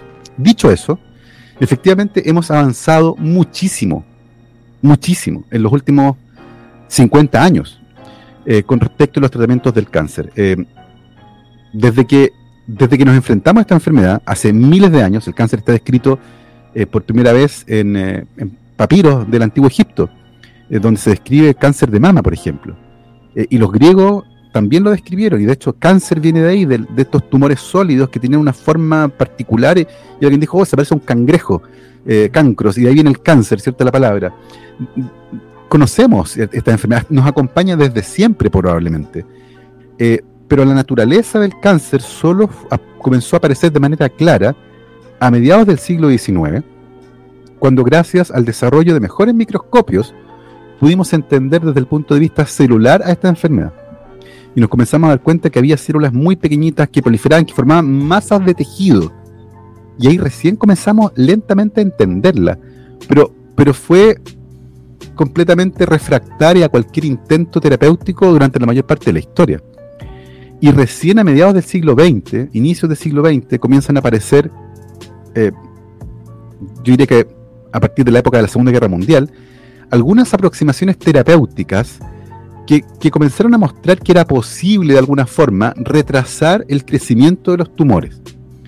El problema es que la mayor parte del tiempo, como el cáncer está formado por nuestras propias células, los efectos secundarios en los pacientes eran devastadores, porque si tú atacas a un cáncer, te estás atacando a ti mismo, porque está hecho de tus propias células. Eh, y por lo tanto, si tú inhibes el crecimiento, la división celular, por ejemplo, que es lo que hace las células cancerosas mejor, dividirse muy rápido, en algún momento vas a afectar a tu propia fisiología. Y por ejemplo, el epitelio digestivo se recambia muy rápido y requiere que esas células se renueven, el estómago, el intestino, y si tú tomas una droga que inhibe ese proceso, vas a afectar a tu propio estómago y a tu propio intestino, y va a haber efectos secundarios. Ahora, evidentemente, como las células cancerosas se dividen más rápido, van a ser las más afectadas y eventualmente vas a ver que los tumores reducen su tamaño. Eh, cirugía, otra forma que tuvimos de enfrentar, bueno, tomar un tumor y extirparlo. Eh, y se podía hacer en algunas ocasiones, en otras ocasiones era imposible de hacer, y en otras ocasiones no tenía mucho sentido, porque cuando un tumor hace metástasis y ya no tienes un tumor localizado en el pulmón, sino que se distribuyó y lo tienes en el hígado, en el cerebro, en la columna, bueno, hay poco que hacer. No, no puedes hacer 20 cirugías para empezar a extraer tumores porque además muchos de ellos no se ven a simple vista, son microscópicos y crecen muy, muy rápido. Entonces un tumor que no viste hoy, en dos meses más puede ser del puerto de una pelota de golf. Entonces, eh, la cirugía funciona en algunos contextos, pero tampoco funciona en todos los contextos. Eh, la, radioterapia, eh, cuando, cuando se descubre la radioactividad eh, y, cuando, y cuando aprendimos lo nociva que era para los tejidos de nuestro cuerpo, dijimos, bueno, pero a lo mejor en estos tumores eh, que sí queremos matar, tal vez sirva la radiación localizada y aparece la radioterapia. Eh, entonces, cirugía, radioterapia y quimioterapia. O, qui quimioterapia tiene, tiene un, un, una connotación un poco negativa. Eh, cualquier tratamiento farmacológico es quimioterapia. Es terapia, literalmente es terapia con químicos y una aspirina es quimioterapia. Uh -huh. eh, y un tratamiento permanente para la alergia eh, es quimioterapia. Lo que pasa es que en, en, el contexto del cáncer, la quimioterapia se entiende. Es como, como decirle si drogas a las medicinas que son drogas, claro, ¿no? Son drogas. ¿Cómo entonces, se llama una farmacia en, en, inglés? Drugstore. Tienda drugstore. de drogas. Claro, entonces, bueno, son drogas, son agentes químicos que se usan para tratar de controlar el crecimiento de un tumor. Eh, pero pero es, es, es, interesante como cuando uno habla de quimioterapia, automáticamente te trasladas al cáncer. Como que se tomó el aunque en realidad es más transversal, pero se habla de quimioterapia y uno va automáticamente al cáncer. Pero son drogas, son compuestos químicos, eh, muchos de ellos de origen natural, modificados o completamente sintéticos, que tratan de impedir que estas células que perdieron el control por alguna razón sigan creciendo de manera desproporcionada. Eso es lo primero. Entonces, hablar de la cura del cáncer es utópico, eh, nuestra comprensión del cáncer es relativamente reciente, a pesar de que nos, ha acompañado por miles de años y probablemente por toda la historia de nuestra especie. Eh, y hasta hace poco tiempo atrás, lo único que teníamos era cirugía, quimioterapia o radioterapia. Y eso fue durante mucho tiempo, eh, hasta que comenzamos a entender mejor a nivel celular. Y esto de nuevo quiero insistir porque lo comentamos en la, en la, en las, en la sección anterior, por así decirlo financiado con fondos públicos. Investigación realizada en universidades por investigadores que eran académicos, no trabajaban en las grandes corporaciones farmacéuticas, ¿ya? Que están ahí mirando, expectantes, que sale de los laboratorios. Sí. Eh, y, por lo tanto hay una, hay una historia, yo, diría, reciente eh, de investigación que, que permite augurar que en el futuro, para muchos tipos de cáncer, vamos a tener tratamientos muy, muy buenos, incluso entre comillas, curas. Vamos a ver remisión de tumores en pacientes, que ya lo hemos visto, de hecho, para algunos casos bien específicos que, podemos comentar más adelante, pero quiero ser bien claro en esto, la vacuna contra el cáncer es algo utópico, ¿ya? Eh, y probablemente más que una vacuna, entendida como entendemos las vacunas hoy, no va a ser así. Tenemos estrategias muy distintas y hoy día los tratamientos biológicos son, yo diría, los más prometedores. Hay dos familias importantes ahí, podemos conversar de ellas, pero, pero pensar en una vacuna como una inyección de algo que te va a hacer mágicamente desaparecer un tumor, no, eh, son tratamientos tremendamente complejos, costosísimos y que han sido desarrollados. Toda su lógica eh, biológica, toda la comprensión de los mecanismos celulares desde la investigación universitaria financiada con fondos públicos y que en algún momento alguien va a querer capitalizar y yo creo que ahí viene una discusión súper interesante con cómo, cómo el Estado se hace parte también de aquello, porque en algún momento tiene que decirle a las empresas, oiga, esta patente que usted tiene aquí, la hizo con esa investigación. A lot can happen in the next three years. Like a chatbot may be your new best friend. But what won't change? Needing health insurance. United Healthcare Tri Term Medical Plans are available for these changing times. Underwritten by Golden Rule Insurance Company, they offer budget-friendly, flexible coverage for people who are in between jobs or missed open enrollment. The plans last nearly three years in some states, with access to a nationwide network of doctors and hospitals. So for whatever tomorrow brings, United Healthcare Tri-Term Medical Plans may be for you. Learn more at uh1.com. Hi, I'm Daniel, founder of Pretty Litter. Did you know cats tend to hide symptoms of sickness and pain? I learned this the hard way after losing my cat, Gingy. So I created Pretty Litter, a health monitoring litter that helps detect early signs of illness by changing colors, saving you money and potentially your cat's life. Pretty Litter is veterinarian developed, and it's the easiest way to keep tabs on your fur baby's health right at home. Go to prettylitter.com and use code ACAST for 20% off your first order and a free cat toy. Terms and conditions apply. See site for details. Mom deserves the best, and there's no better place to shop for Mother's Day than Whole Foods Market. They're your destination for unbeatable savings, from premium gifts to show-stopping flowers and irresistible desserts. Start by saving 33% with Prime on all body care and candles. Then get a 15-stem bunch of tulips for just $9.99 each with Prime. Round out Mom's menu with festive rosé, irresistible berry chantilly cake, and more special treats. Come celebrate Mother's Day at Whole Foods Market. Que yo financié, ¿cómo nos vamos ahí? Y eso viene, pero, pero la vacuna contra el cáncer es algo de lo que yo creo uno puede olvidarse, porque el cáncer como, como, la, la, vacuna contra, no sé. Las enfermedades infecciosas. Sí, ajá, contra enfermedades infecciosas virales. Como si fuera para todo. Claro, todo. Sí, claro, o sea, y es, es que es algo que, eh, como tú lo comentas, la gente piensa en cáncer y lo engloba en una cosa, ¿no? Entonces dice, ah, es la vacuna contra el cáncer o, el tratamiento contra el cáncer. Y es, y es muchísimo más complejo, complejo que eso, porque como tú comentas, ¿no? Cada cáncer es diferente, cada célula de cada, cada cosa es diferente.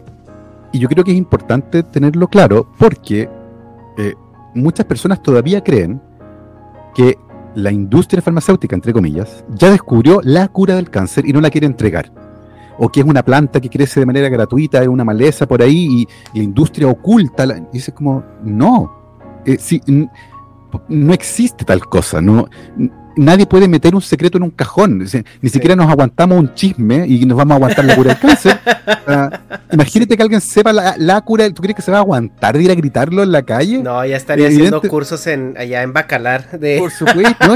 estaría, lleno de premios por todas partes, lleno de galvanos, premios nobles y todo. Entonces se ganaría la fama mundial. O sea, es, olvídalo. Entonces también es importante conversarlo porque cae esa vieja idea de que las compañías farmacéuticas están ocultando la cura. Hoy tal cosa no existe. Eh, tenemos algunos avances bien prometedores para distintos tipos de cáncer, para otros menos, lo que explica además cómo la tasa de sobrevida para los distintos tipos de cáncer ha ido subiendo en el tiempo. Pero, pero más que eso no tenemos. Entonces es importante también entender al cáncer como lo que es una familia de unas 100 enfermedades que tiene cosas en común, como la proliferación descontrolada de las células, pero cada una con un tinte distinto, característico, que hace imposible que tengamos un tratamiento para todas juntas. Y ahora sí comentabas tú las dos eh, nuevas vertientes o las dos opciones o investigaciones que han, que han este, salido para, para los tratamientos nuevos contra el cáncer. Sí, yo, yo diría que hay, dos que son... Hay uno en particular que es casi ciencia ficción. Okay. Que, lo vamos, que lo vamos a dejar al final. A ver. Eh, y, y, el otro también es que es una maravilla tecnológica. Eh, durante mucho tiempo, investigadoras e investigadores del mundo que trabajaban en cáncer se hacían una pregunta fundamental. Y decían, oye, nosotros, nosotros todos tenemos un sistema inmune que patrulla el cuerpo vigilando que esté todo en orden. ¿Ya? ¿Por qué cuando nuestro sistema inmune se topa con un tumor, que es como tener una protesta callejera, ¿cierto? Una revolución social, y están tirando expresión. claro, están tirando cócteles molotov, haciendo barricadas, saqueando tiendas. ¿Por qué el sistema inmune no lo ve? ¿Por, qué, pasa por alto esta revolución? Es que si no es brutalidad policíaca. es como, ¿por qué pasa esto? Es una pregunta fundamental. ¿Por qué el sistema inmune no ataca los tumores? Eh, y fíjate que eso tiene que ver de nuevo con el hecho de que los tumores son nuestros, son nuestras células, que han mutado, que están un poco deformes, que están un poco cambiadas, pero, pero son nuestras. Y, nuestro sistema inmune está finamente regulado para no atacarse a sí mismo. Eso es fundamental. Si el sistema inmune se ataca a sí mismo, no sirve. Tenemos en guerra permanente. Bueno, y, eso pasa a veces, y por eso que existen las enfermedades autoinmunes. Tu propio sistema inmune no te reconoce a ti, dice, oye, esto no es de, no es mío, y lo ataca, y sí es tuyo. Perdió la capacidad de reconocerse a sí mismo. Eh, y se descubrió, estos son descubrimientos del año 70, se descubrió que los tumores que, evolucionan súper rápido, como se dividen tan rápido y tienen tantas mutaciones, se van adaptando rápidamente a las condiciones. Y, estos tumores tienen una, como una credencial que muestran, dice, no, yo soy del cuerpo humano, y la tienen sobre representada, están llenos de credenciales. Estos All Access, All Access, como Homero en Los Simpsons, tengo mi All Access Pass. Entonces, este sistema inmune le dice usted quién es, y le muestra su credencial, All Access. Ah, pásele, Perfecto. Pásele, no lo ataca. Eh, y se descubrieron, estos se llaman puntos de control del sistema inmune. Okay. Eh, antes de dispararte, el sistema inmune te pregunta, ¿tú quién eres? No, es como la policía gringa, que te dispara primero y después te pregunta. Los, te, da, te da 10 warning shots y luego ya te... te da, dice, oiga, ¿usted quién es? Identifíquese. Dice, no, yo soy del cuerpo humano, de su cuerpo, mire, acá está mi credencial. Tengo varias credenciales, por si no me cree y el sistema inmune lo mira y dice, ok, y se va. Y, cuando se descubre esto, alguien dice, oye, ¿qué pasa si entonces inventamos alguna forma de tapar la credencial? De que, de que el tumor no pueda mostrar su credencial. Ah, en ese caso entonces el sistema inmune va a reconocer al tumor como algo externo y lo debería atacar. Y ahí comienza, eh, a principios de los 80, eh, una investigación de nuevo en laboratorios, principalmente en Estados Unidos, financiada con fondos públicos del NIH, del National Institutes of Health, gastándose miles de millones de dólares por entender los aspectos fundamentales de aquello. Y se descubre que efectivamente uno puede diseñar, eh, en este caso, anticuerpos, que son proteínas. Eh, los anticuerpos se hicieron famosos durante la pandemia, son proteínas que produce nuestro cuerpo y esas proteínas reconocen a otras cosas. Pueden reconocer, por ejemplo, a una proteína que está en la parte exterior de un virus. Y si tu cuerpo lo reconoce, lo marca. Y cuando lo marca, el sistema inmune va y lo destruye. ¿ya? Eh, los anticuerpos hacen esas cosas maravillosas, eh, pueden reconocer espacialmente una proteína y se unen. Y cuando se unen, la marcan para que lo que sea que esté unido a esa proteína sea destruido. Entonces, los científicos dijeron, ¿qué pasaría si tenemos ahora un anticuerpo que reconozca la credencial y la tapa? Eh, y va a atraer ahora a las células del sistema inmune y las células del sistema inmune eventualmente van a atacar el tumor porque ya no tiene esta credencial. Y efectivamente se comenzó a, desarrollar una familia de anticuerpos eh, que se suma a otra tecnología que nace en el Reino Unido de la mano de un argentino, eh, César Milstein, que de hecho gana el premio Nobel. Ellos descubrieron la forma de producir un solo tipo de anticuerpo. Nuestro cuerpo produce muchos tipos de anticuerpos. Por ejemplo, si, si esta cajita que tengo aquí fuese un antígeno viral, una proteína viral, eh, nuestro cuerpo va a diseñar muchos anticuerpos contra distintas partes de esta proteína y por lo tanto va a tener una familia de anticuerpos distintos. Eh, eso no nos sirve en realidad para esto. Queremos un solo anticuerpo, uno que reconozca solo una parte, una, específico. Esos anticuerpos se llaman anticuerpos monoclonales. Es un tipo de anticuerpo. Y César Milstein con sus colegas descubrieron la forma de hacer que en el laboratorio eh, se produjera un solo tipo de anticuerpo, los monoclonales. Y el desarrollo de los monoclonales significó para César Milstein el premio Nobel, uno de los tres argentinos que ha ganado el premio Nobel, eh, el de química y medicina también eh, en, Argentina, por ese descubrimiento en particular.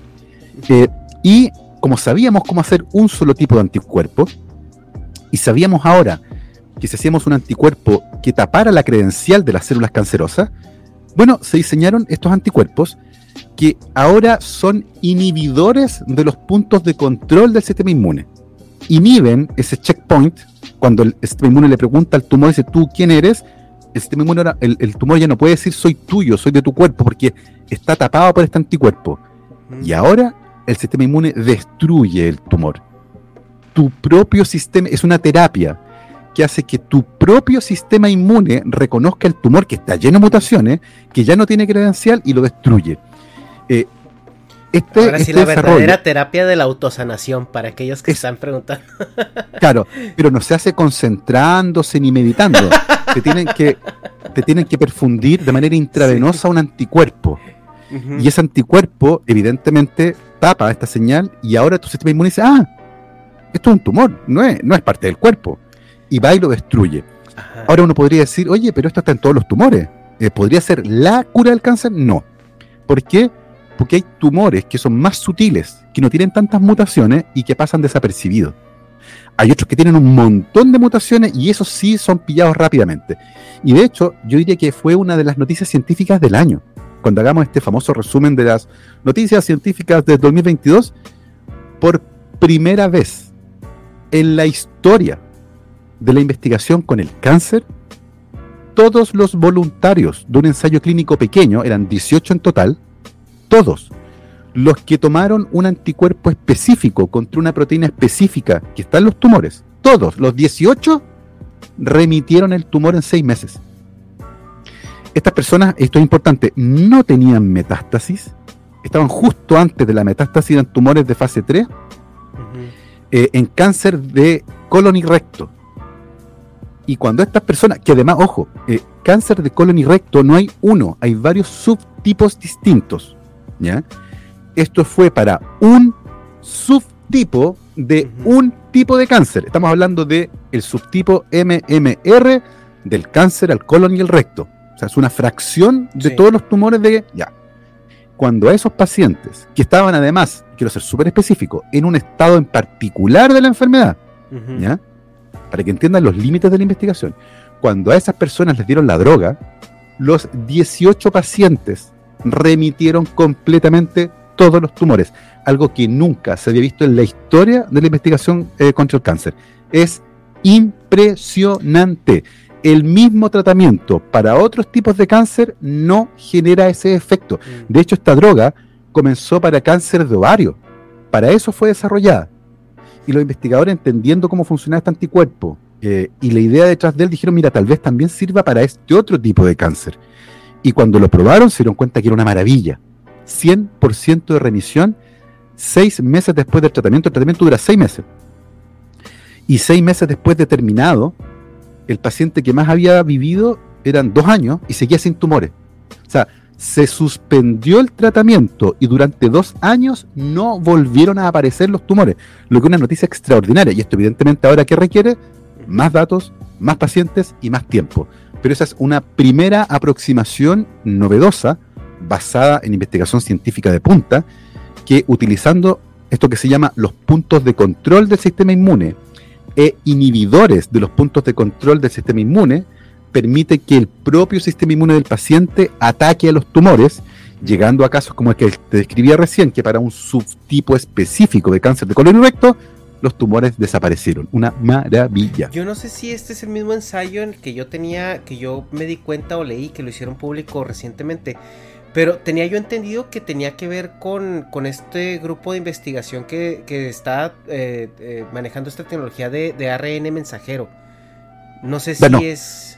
No, no, esto es otra, esto es otra tecnología distinta. Yo al menos, yo al menos, no conozco terapias basadas en ARN mensajero que sean antitumorales. Eh, las que yo conozco están basadas en otras tecnologías, como en este caso esta de los, de los puntos de control del sistema inmune.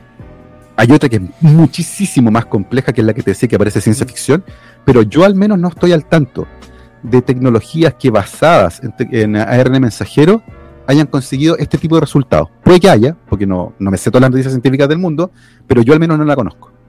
Ok, ok. ¿Y cuál sería ahora sí esta nueva tecnología sacada de, Star Trek o Star Wars, por estoy viendo que, eres que... sí. Eh, es, es que, de partida, esta terapia cuesta, se aplica una vez, una vez, y cuesta medio millón de dólares. Por eso se aplica una vez.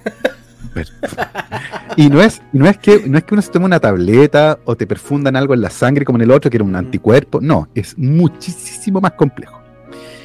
Lo que se hace aquí es lo siguiente tú puedes, de nuevo, basado en la idea de que tu sistema inmune reconoce tumores y los puedes destruir, tú ahora podrías decirle al sistema inmune que ataque específicamente al tumor, y como enseñarle a reconocerlo.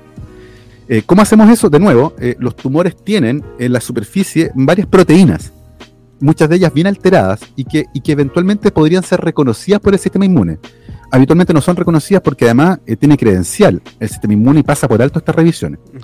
Pero los investigadores pueden determinar, ¿cierto?, esas proteínas que son muy abundantes en los tumores y darle a tus propios linfocitos T la capacidad de reconocer esa proteína en particular. ¿Cómo lo hacen? Bueno, para poder reconocer esa proteína en el, en el tumor, el linfocito T tiene que tener otra proteína que la reconoce. Es como, como una especie de anticuerpo, de hecho, que lo reconozca específicamente. ¿Cómo le enseño yo algo a una, célula? No, no puedo enseñarle. Es imposible que le enseñe algo. Pero sí se puede hacer en el laboratorio. ¿Y cómo se hace? Bueno, primero se tipifica el tumor del paciente y se ve qué cosas tiene en la superficie. Se decide cuál es el mejor blanco. La proteína A. El mejor blanco, está en los tumores, súper abundante, está poco representada en el resto del cuerpo. Vamos con la proteína A, esa va a ser nuestro blanco. A esa hay que apuntarle. Segundo paso, saco de la sangre del paciente sus linfocitos T, células blancas que son parte del sistema inmune. Se los saco. Le saco toda la sangre, pero después específicamente capturo a los linfocitos T, el resto de la sangre se la devuelvo. Tengo en una placa en el laboratorio a los linfocitos T del paciente. Y esos linfocitos T, ahora en el laboratorio, los infecto con un virus modificado genéticamente que contiene las instrucciones para fabricar un anticuerpo que va a reconocer específicamente al tumor. Eso lo tiene por fuera, va a quedar por fuera en el linfocito T y por dentro tiene otro pedazo de otra proteína que va a generar una vía de señalización interna que va a hacer que esta, que esta célula además se multiplique y siga atacando al tumor. Eso que lo hice en el laboratorio, se lo inyecto de vuelta al paciente. O sea, le perfundo sus propios linfocitos T que fueron modificados genéticamente, están, tuneados. Sí, están. están tuneados. Se los vuelvo a poner en la circulación y ahora estos linfocitos T nuevos reconocen al tumor y se lo comen, literalmente lo asesinan, lo matan, lo destruyen. Y en el caso, esta, terapia se llama CAR T Eh, C-A-R-T, por eh, Chimeric Antigen Receptor T Cell, eh, células T con un receptor quimérico de antígeno. Sí. Y esta terapia se aplicó en particular para una enfermedad que es la. Mm, es una. Ah, se me fue. Es la ALL. ALL. Em, es un tipo de, mm, de, cáncer a la sangre. Ok. un tipo de leucemia. Eso, gracias. Em, leucemia linfoblástica aguda. ¿ya? Acute Lymphocytic Leukemia, de ahí viene la sigla ALL. Se probó para esa enfermedad en particular y el 100% de los pacientes también remitió. ¿ya? perdón, eh, fueron 16 de 17, creo que fue altísimo el porcentaje de pacientes que remitió y que no necesitaron más terapia, fue una sola vez. Eh, ahora, este tratamiento en su fase final fue desarrollado por una compañía farmacéutica. ¿ya? Eh, y el compromiso que tienen es que si el tratamiento no funciona, no te lo cobran. Solo en el caso que funcione te van a cobrar, pero son, la última vez que miré, 470 mil dólares. El punto, el punto es cuánto de eso, porque ahora, hay, hay, hay una diferencia. Este es un tratamiento sumamente complejo. Todo lo que yo les conté, eh, con los linfocitos T del paciente en una placa de vidrio, que además es infectado con un virus, tiene que ocurrir en condiciones de la más altísima asepsia. Con, con personal altísimo. O sea, este tratamiento es carísimo hacerlo. Sí, no solo el conocimiento. de que en horas hombre, para que alguien más o menos lo ponga en perspectiva, es muchas horas hombre y aparte las horas hombre, o sea, es, es gente que te cuesta 1500, 2000 dólares la hora. O sea, todos PhD, esa gente que. Sí. Estamos, estamos hablando acá de mano de obra extremadamente calificada trabajando además en un taller extremadamente tecnificado. Sí, de los cuales son, son, contadas, o sea, esas personas realmente son contadas alrededor del mundo. Y ahí sí hay un costo de producción que es altísimo, y eso yo lo concedo. Hay un costo de producción que es altísimo. Pero todo el conocimiento, eh, el, 90% tal vez del conocimiento que permitió generar esta terapia, fue financiado por el Estado. Entonces, es una conversación, como te contaba, que, tiene que ocurrir en algún momento, pero, pero a diferencia de otras terapias, en este caso, este es un tratamiento complejo, no es una droga que uno tome. Y ahí sí hay una, hay una, uno entiende que hay un costo gigantesco porque ocurre en un contexto determinado, con un personal determinado, por lo tanto, parte importante de ese costo no es, no es la investigación y desarrollo, es el tratamiento propiamente tal, porque es a la medida.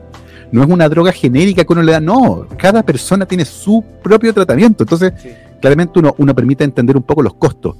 Eh, y eh, esta terapia que se llama CAR T-Cell es otra de las terapias más nuevas y que en los últimos 10 años ha generado espectaculares resultados de investigación. Es que yo me imagino, o sea, yo soy ingeniero y, he estado alrededor de, diseño de procesos y todo esto. O sea, la gente que va a estar trabajando en ese proceso no es nada más en el cuarto con asepsia y todo eso, o sea, es gente con full traje de lo que sea. Y si a ustedes en la pandemia se les hacía difícil hacer sus cosas diarias con una mascarilla, ahora imagínense estarlo haciendo vestido así de, de, ingeniero termonuclear, ¿no? Es este...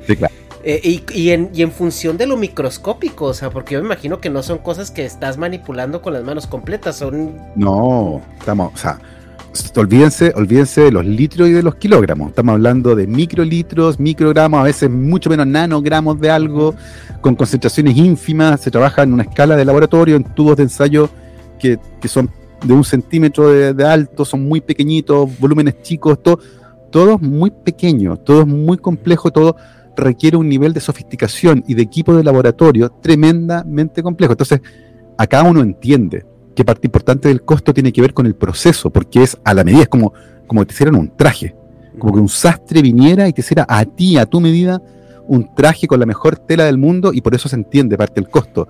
Pero, pero ciertamente el avance tecnológico y la comprensión a escala celular de cómo funciona el cáncer es un trabajo que tiene cuatro décadas. Sí. Eh, eh, para, terminar este tema de las nuevas tecnologías eh, contra el cáncer, se ha hablado mucho de la, las tecnologías sintéticas, que son este tipo eh, nanobots o, incluso robots programables que tú puedes programarlo como, como si fueran ayuda a tu sistema inmune. Y, que, y que sean de estas, de estas moléculas que se alimenten de, de ciertos mm. tipos de tumores o algo así. Eso eh, existe o es, ciencia ficción o, dónde estamos en ese, en ese lugar? Estamos, estamos en un camino intermedio. No existe, pero tampoco es ciencia ficción. Em, yo diría que el, uso más plausible para este tipo de tecnologías sería poder tener un sistema de entrega de droga que sea dirigido, porque como te contaba antes, uno de los grandes problemas de la quimioterapia es que, se entrega de manera sistémica. Circula por tu cuerpo y como, y como afecta o ataca a mecanismos conservados, tanto en las células cancerosas como en las sanas, eh, la discriminación tiene que ver con que las células cancerosas se dividen más rápido. Usan, usan más y por lo tanto, eh, finalmente a la larga, mata más células cancerosas que células normales. Si uno tuviera un sistema de delivery o de entrega de droga que fuera específico al tumor, ciertamente todos estos problemas tenderían a disminuir, no a desaparecer, pero disminuirían de manera radical. Y hasta donde yo entiendo, parte importante de esta tecnología de miniaturización, que permite tener sistemas de delivery de drogas em, muy, muy dirigidos, apunta a esto, a poder dirigir al tumor, por ejemplo, específicamente una droga, eh, y tener de alguna manera quirúrgica, insertar en el tumor una suerte de atractor, y luego que en la sangre circule una nanopartícula que va dirigida al atractor y llega al tumor, y recién ahí libera el principio activo. Sí.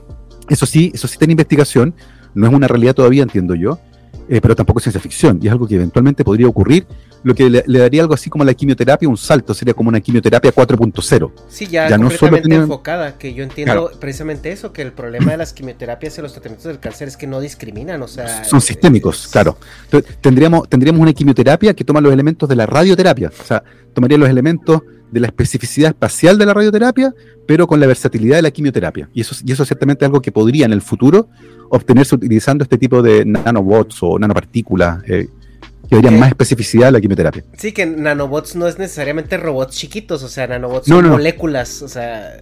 Son, son sistemas complejos que pueden navegar eh, y que eventualmente pueden ayudar al delivery, ¿cierto? La entrega de algunas drogas en un lugar muy específico para evitar los efectos sistémicos. Wow. Eh, los efectos secundarios del cáncer, porque hay mucha gente eh, que también lo platicaba con esta doctora que sobrevive el cáncer para ser discriminado y para pagar una deuda impagable. Eh, entiendo que los tratamientos son difíciles y, pero no sé si hay veces que valoramos más la vida de lo que, de lo que debiéramos pero, ¿cómo, o sea, crees que estos nuevos tratamientos también nos ayuden? Porque hay mucha gente que queda o estéril o queda este con un sistema inmune comprometido precisamente por los tratamientos agresivos. Eh, también estas deudas, o sea, que por ejemplo en, Latinoamérica, si en Estados Unidos deber 500 mil dólares por un tratamiento es un problema, ahora imagínate eso en, en, Latinoamérica. Son, son varios problemas que, que se atacan, a mi entender, desde puntos distintos. Eh, la, naturaleza del cáncer eh, hace que la mayor parte de los, de los tipos de cáncer que existen afecten a personas que ya pasaron la edad fértil. Y por, lo tanto, el tema de la esterilidad, por ejemplo, por un tratamiento, la verdad es que no es relevante. Para otros tipos de cáncer sí es relevante, pero, pero para ir distinguiendo, eh, son mucho más frecuentes y, por la naturaleza del cáncer, porque el cáncer puede ser entendida como una enfermedad que se produce por la, por la fatiga material. vivir es estresante, no, no, solo por el estrés del trabajo, por ejemplo, es estresante porque nos expone a sustancias químicas producidas por el metabolismo regular, que pueden ser tóxicas para el cuerpo y además otras toxinas ambientales, y por lo tanto, entre más tiempo uno viva... Que eso se relaciona al tema de envejecer, ¿no? O sea, que vamos también nosotros envenenando nuestras células... No, y, y, y, y el, hecho, el hecho de que nuestras células se dividan no es perfecto el proceso. Y, hay mutaciones que emergen, es, como la fotocopia de la fotocopia de la fotocopia. Si fotocopian una carta mil veces, en la fotocopia mil ya no se va a leer bien. Y eso es algo que ocurre también con nuestro sistema de copia de información. Es muy, muy, muy preciso, pero no es perfecto. Y comete un error cada varios millones de veces, entonces, y esos errores se acumulan. Eh, y por lo tanto, eh, hay una relación directa entre la, longevidad y el cáncer. Directa. Entre más uno vive, más probabilidades tienes de que te dé algún tipo de cáncer. ¿ya? Eh, fatiga material, obsolescencia programada, si quieren. Em, Nunca me es, una obsolescencia programada, ¿no? O sea, real, obsolescencia programada. Literalmente, sí.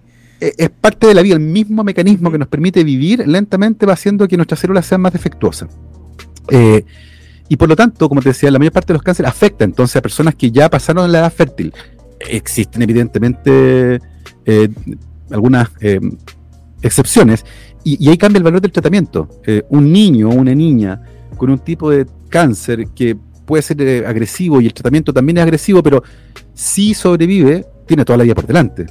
Cuando estamos hablando de una persona que tiene 90 años, que ya vivió una vida plena y que tiene un tumor complejo de tratar y que a lo mejor el tratamiento va a ser devastador, bueno, ahí es donde los comités de médicos deciden qué es mejor para el paciente. Si un paciente que está postrado, que ya no sale, que no tiene vida social, eh, y que el tratamiento le va a producir dolor y sufrir, o sea, no tiene mucho, ¿te das cuenta? Entonces, ahí es donde se aplican terapias paliativas y otro tipo de caminos. O sea, no se le apunta a todos los cánceres de la misma manera. Todo depende del paciente, de su historia de vida, del contexto. De... Entonces, es, son decisiones complejas. No es que el médico decida sencillamente tampoco. Es algo que se conversa con el paciente y con su familia.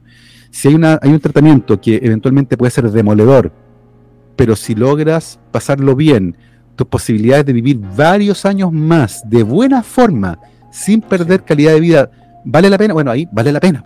O sea, vale la pena tal vez. Entonces, te das cuenta, no, no todos los diseños son distintos. Y esto es algo que tiene que conversarse caso a caso. ¿ya? Eh, ahora, ¿qué, pasa con, las secuelas sociales del cáncer? Bueno, eso es cultural. ¿ya? Y, eso ciertamente va a requerir un, trabajo de educación con la población de largo aliento. Eh, y lo otro más complejo es lo que pasa con las deudas. Y, eso ya tiene que ver no con la ciencia, tiene que ver con, con, el, con los estados. Eh, y cómo los estados deciden que van a asumir este costo. si, si, el, si, el, la ganancia económica va a ser lo único que nos va a mover, estamos jodidos.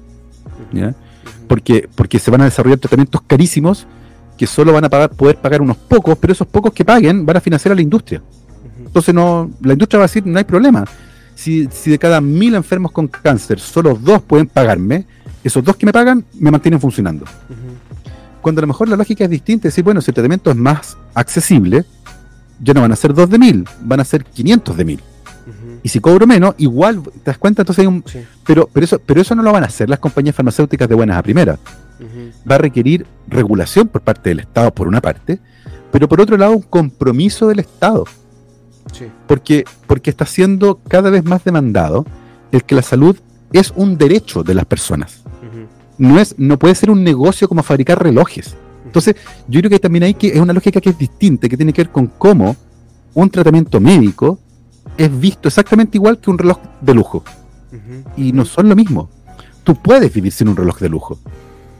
Tú no puedes vivir sin un tratamiento contra el cáncer. Entonces, hay una lógica de cómo entendemos lo que es un negocio que es compleja también. Y entra en una vereda donde la regulación va a ser muy importante. Y cómo, por eso te hablaba siempre todo el rato de cómo el Estado tiene que asumir su rol de socio en este negocio. Y el Estado dice, oye, yo financié, toda la etapa inicial de este trabajo y las primeras tres décadas de investigación en el laboratorio para entender los aspectos fundamentales de este problema fueron financiados por mí. Yo le pasé millones de dólares a estos investigadores y todos ellos generaron todo este conocimiento que usted después usted tomó y produjo este tratamiento. Y me parece fantástico, pero, pero ¿cómo vamos ahí? ¿Cómo, usted va a contribuir esto? Y, no estoy diciendo que le deban pagar al Estado, pero de alguna forma negociar de que el costo final refleje esa inversión estatal inicial que fue financiada con dinero de impuestos, porque los estados producen mucho dinero más allá de los impuestos. ¿Y de dónde salieron los impuestos? Del bolsillo de las personas que trabajan y de las que pagan impuestos, de las que, chuta, somos nosotros mismos entonces los que financiamos eso. Entonces, si yo financié la etapa inicial de investigación, no quiero que me cobren de nuevo eso. Ya lo pagué. ¿Te das cuenta? Entonces, pero eso va a requerir fuertes regulaciones y una conversación distinta entre todos los entes, entre el Estado, entre la industria, las universidades y la sociedad civil. Y esa es una conversación compleja porque los tratamientos más efectivos, ciertamente, van a ser cada vez más caros. Eh, mira lo que está pasando en Estados Unidos con la insulina.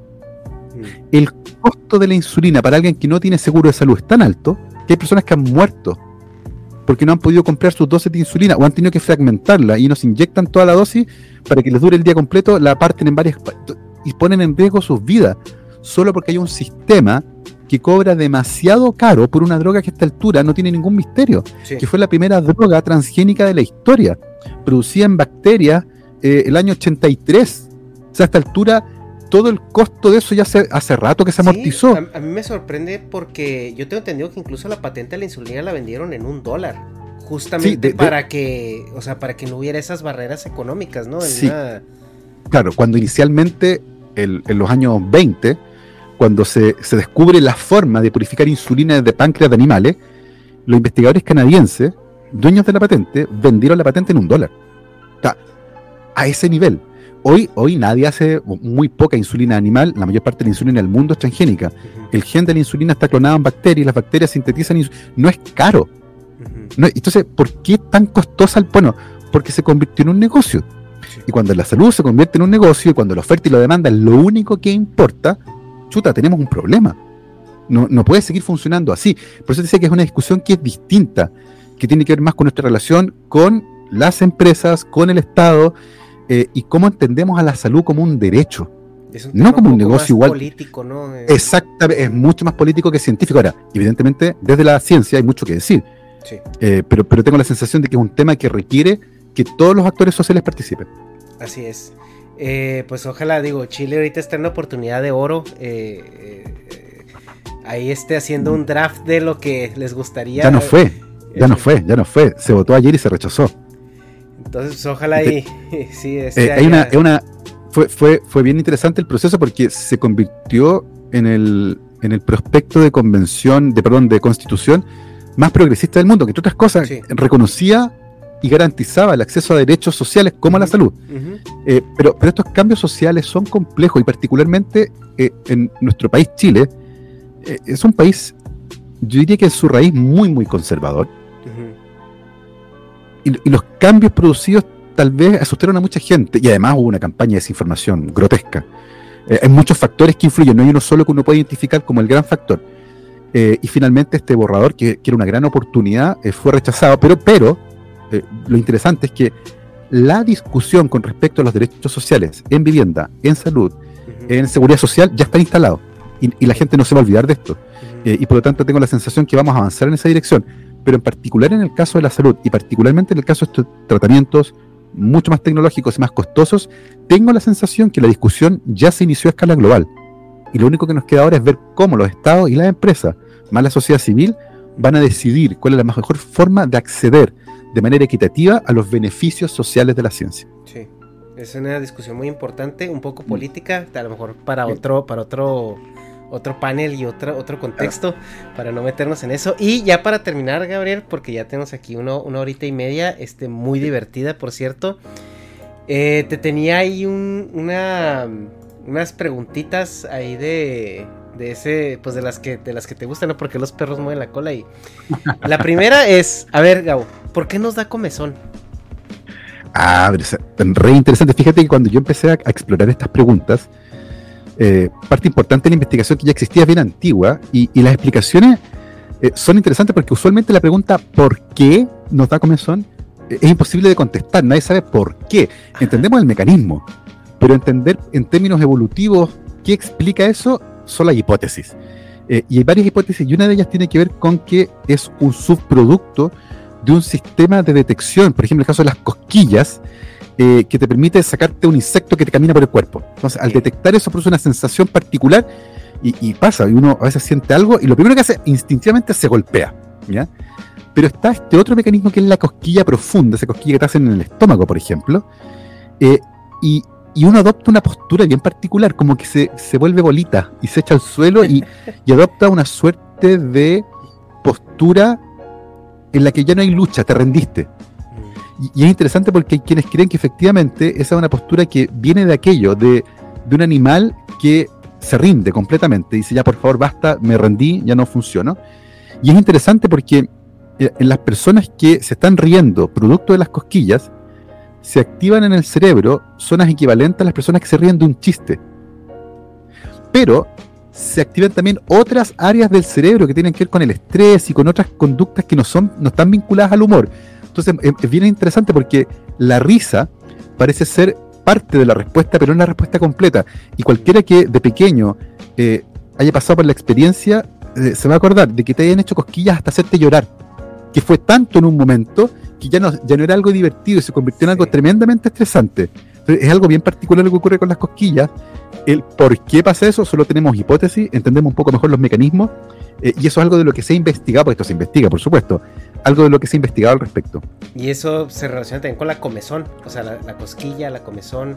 Claro. creo que es diferente, ¿no? La cosquilla es como, ay, no, y la comezón es más como... Eh, se cree, que tiene un origen común, que la cosquilla deriva de una comezón que, eh, a partir de las relaciones humanas, ¿cierto?, evolucionó por un camino distinto, pero en su origen sensorialmente vendría de ahí. Ok, ahora la, la, la, el follow-up de, de esa pregunta. ¿Por qué no rascamos? O sea, porque cuando te rascas se te quita la comezón. O sea, que te da así una comezón y luego te rascas y se, y se siente rico. O sea, ¿por qué? Fíjate que eso es tremendamente interesante porque sensorialmente hablando hay un estímulo en un lugar y al momento de sobreestimular el mismo, porque en el fondo tienes que tocarte un lugar en particular. Y el sobreestímulo es el que hace que se termine eliminando la comezón. Eh, funciona un poco como la analgesia. ¿Ya? En ese caso en particular yo no tengo el todo claro el mecanismo que existe en la comezón y el mecanismo de por qué rascarse elimina la comezón. Pero probablemente se vincula con el hecho de que hay un estímulo sensorial que al ser em, de alguna forma saturado hace que se termine. Y esa saturación, ¿cierto?, elimina finalmente el, estímulo. Es interesante porque nuestros niveles de saturación sensorial funcionan muy bien. Y, en el caso tuyo, por ejemplo, que usas anteojos, ¿te ha pasado que buscas los anteojos teniéndolos puestos? No, bueno, o, gente, o gente que usa reloj y que no lo siente, o la ropa. Después de un rato no sentimos, no sentimos la ropa. Porque, porque sensorialmente el cerebro dice, este, este estímulo no me sirve, lo voy a apagar.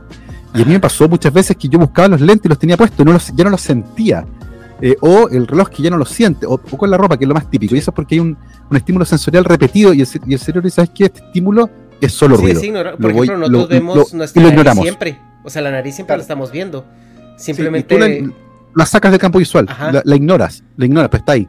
Pero sí, y a, todos los que lo escuchan por primera vez van a decir, ah, a ver, se van a dar cuenta que siempre está en su campo visual. Se, están, se están mirando ahora mismo, están poniendo atención a la nariz y se han descubierto que está ahí. Y otra, otra preguntita, Gabo. Este, eh, ¿por qué lloramos cuando estamos tristes? O sea, ¿por qué nuestra tristeza o sea, entiendo que cuando, cuando te ríes mucho, a lo mejor acabas llorando por el estrés que te genera el, hasta el simple, el simple, el simple hecho de, de, de, pues de, flexionar todo tu cuerpo, ¿no? O sea, de, ponerte durito por la risa o la carcajada y estrés. Pero ¿por qué cuando nos ponemos tristes, o sea, por qué lloramos? ¿Por qué, se nos salen lágrimas? De, nuevo, eh, es imposible contestar esa pregunta. Nadie, nadie nunca va a saber por qué. Pero lo mejor que tenemos son muy buenas hipótesis. Y, hay hipótesis que son muy, muy buenas. Eh, hay mecanismos que maximizan la sobrevivencia del individuo. Eh, mecanismos que están profundamente escritos en nuestra evolución, en nuestra historia evolutiva. Si tú vas caminando por la calle y ves a un niño o una niña llorando, ¿cuál es, ¿Cuál es tu instinto en ese caso? Que estás solo, por ejemplo. Está un niño solo llorando desconsoladamente en una calle y tú vas pasando por ahí. ¿Qué, instintivamente qué harías? Pues eh, protección, o sea, em, empatía. Te acercas a preguntarle qué te pasa, estás bien, estás perdido. Si ese niño, eh, por ejemplo, se perdió, está completamente perdido y no llora y actúa de manera normal, nadie se va a acercar a él. Nadie llorar es una forma de decirle al resto que estás sometido a un altísimo estrés, que te perdiste, que tienes miedo, que tienes hambre, y por lo tanto otro te va a ver y va a saber automáticamente que te pasa algo malo. No, oye, esa persona que está allá está, no, vas a saber, te está diciendo.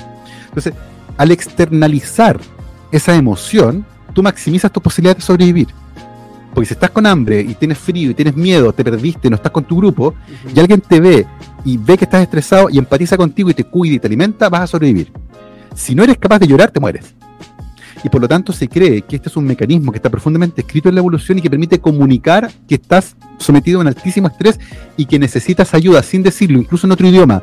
Si yo tomo a, te tomo a ti y te llevo a República Checa y tú no hablas checo y vas a un te va a pasar lo mismo porque es universal además. Entonces eso es lo que es la mejor hipótesis que tenemos hoy para explicar por qué es importante externalizar físicamente el estrés y llorar. E Sería una señal de alerta y avisa al resto. Ajá, es que imagino que ya todos sus derivados, como, como el estar viendo ahí a Marimar o a Betty la Fe estar llorando cuando la, la rechaza este el, licenciado y todo esto, ya son, ya es porque se atraviesa el lenguaje, ¿no? Y ya al momento de racionalizar nuestros pensamientos, pues hacemos conexiones diferentes. Y tú estás empatizando con el personaje. Es una forma de comunicar emociones que es bien particular eh, porque tú además reconoces que le ha ocurrido algo triste, que tú también lo reconoces como triste y te sientes triste. Y por lo tanto, y eso es una, es una cualidad humana, el poder empatizar con las emociones del otro, incluso con, con una cara. Y tú miras a alguien y reconocer que está enojado es importante también porque es un mecanismo de defensa. ¿Quién le iba a ir a meterle pelea a alguien que está enojado? No es bueno, entonces mejor te y uno, y uno sabe cómo actuar, es parte de la comunicación no verbal. Poder interpretar las emociones en las caras de los otros es también una facultad sumamente importante. Y hay personas que la pierden y son incapaces de reconocer expresiones humanas fundamentales. Eh, y, es tremendamente interesante. los mamíferos funcionan así, ¿no? O sea, porque yo veo los perros, los gatos, o sea, como que los ah. mamíferos tienen como ese Ojo con eso. código de Ojo con eso. rostros, ¿no? Ojo con eso. Eh, las mascotas que habitualmente están con nosotros pueden aprender cierta forma de comunicarse gestual que puede funcionar. Pero, pero, pero no debemos olvidar que tenemos la tendencia a, mirar con una mirada que es profundamente antropocéntrica el comportamiento animal. Entonces de repente alguien ve un caballo, claro, alguien ve un caballo con una lágrima y dice, oh, tiene pena. Dice, no, a lo mejor se le irritó el ojo. exactamente. Pero, pero tenemos los seres humanos la costumbre de ponernos en el centro de toda la interpretación del mundo. Entonces, si ven un animal con una lágrima, no es que esté triste. Oye, pero si yo veo un león que me va a poner, o un perro, ¿no? Los perros cuando se un perro callejero que, se estresa, les ves las facciones y sabes si el perro está, está enojado, ¿no? Y son formas de comunicarse que uno aprenda a reconocerla. Y, no reconocerla puede ser peligroso. Pues un perro te está mirando y levanta acá, ¿cierto? El labio superior y, te muestra los dientes y gruñe y tú te acercas a hacerle cariño, eres un bruto, ¿cierto? Eh, ¿Cómo no reconociste todos los signos de que un perro está estresado y te va a atacar? Te crees eh, muy César Millán. no, pues, no somos todos domadores de perros. Entonces, eh, hay que y eso uno lo aprende. Y, y, los perros se comunican. Y efectivamente, un perrito, y de hecho, en términos evolutivos es precioso porque hace poco vi un estudio que analizaba la estructura del ojo en los perros. Y hay una cosa bien particular en la mirada de los perros que no tienen otros animales, que es la esclerótica blanca, la porción blanca del ojo. Oh, que, los, que, los perros es visible y que permite imitar a la mirada humana. Es más, la mirada de un perro es más parecida a la mirada humana que la mirada de cualquier otro animal, porque predomina muchas veces la esclerótica blanca y la pupila de color. Y, y, los perros han aprendido a, eh, a, mirar de cierta forma y comunicarse usando esa forma de mirar y nosotros al mismo tiempo nos conmovemos con esa mirada. Bueno, el, perro es una creación humana. Es para una creación humana, sí. animal doméstico por excelencia. Primer animal doméstico de la historia. Si en este planeta no existieran humanos, tampoco habría perros. Ajá. Y mucho menos pox. Ahí. Y mucho menos pox que, que, a esta altura, que a esta altura están un poco prohibidos porque son, son razas que lo pasan muy mal toda su vida. Crueldad animal y ya la última, la última pregunta, antes de que nos vayamos a hablar más de perros y cosas así.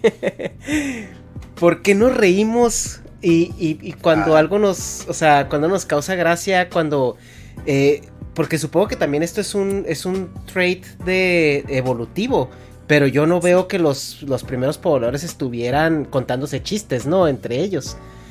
Es, es, otra pregunta fascinante porque se ha abordado desde una, Una cosa es la sonrisa, ¿eh? Que todo el mundo sonríe igual. Tú haces eh, reír a un chino, a un mexicano, a un inglés, van a reír igual. Y la carcajada. si, tú pones, dos puntos y un paréntesis cerrado, es una risa. el, emoticón de sonrisa. Porque, porque, porque además nuestro cerebro tiene tendencia a ver caras. Eh, la pareidolia, ¿cierto? Este fenómeno de ver caras en caja, en objetos, porque porque evolutivamente es mucho mejor confundir a una roca con una cara que no ver una, que no ver una cara real. De nuevo, tiene una función que es adaptativa. Entonces es importante eso. Pero por otra parte está la risa que, que ha sido estudiada desde la filosofía, la psicología, la biología, y es fascinante. Eh, esa capacidad de reírnos y de reírse finalmente es una forma de comunicación. Eh, y si tú tienes que dar una charla y haces reír al público, te estás comunicando con ellos. Están, están pensando, cuando alguien se ríe de un chiste, tú sabes que está pensando lo mismo que tú. Lograste que pensara aquello. Ahora, ¿por qué produce risa eso? Y hay muchas hipótesis al respecto. Una de esas tiene que ver con que se genera una incongruencia que es revelada.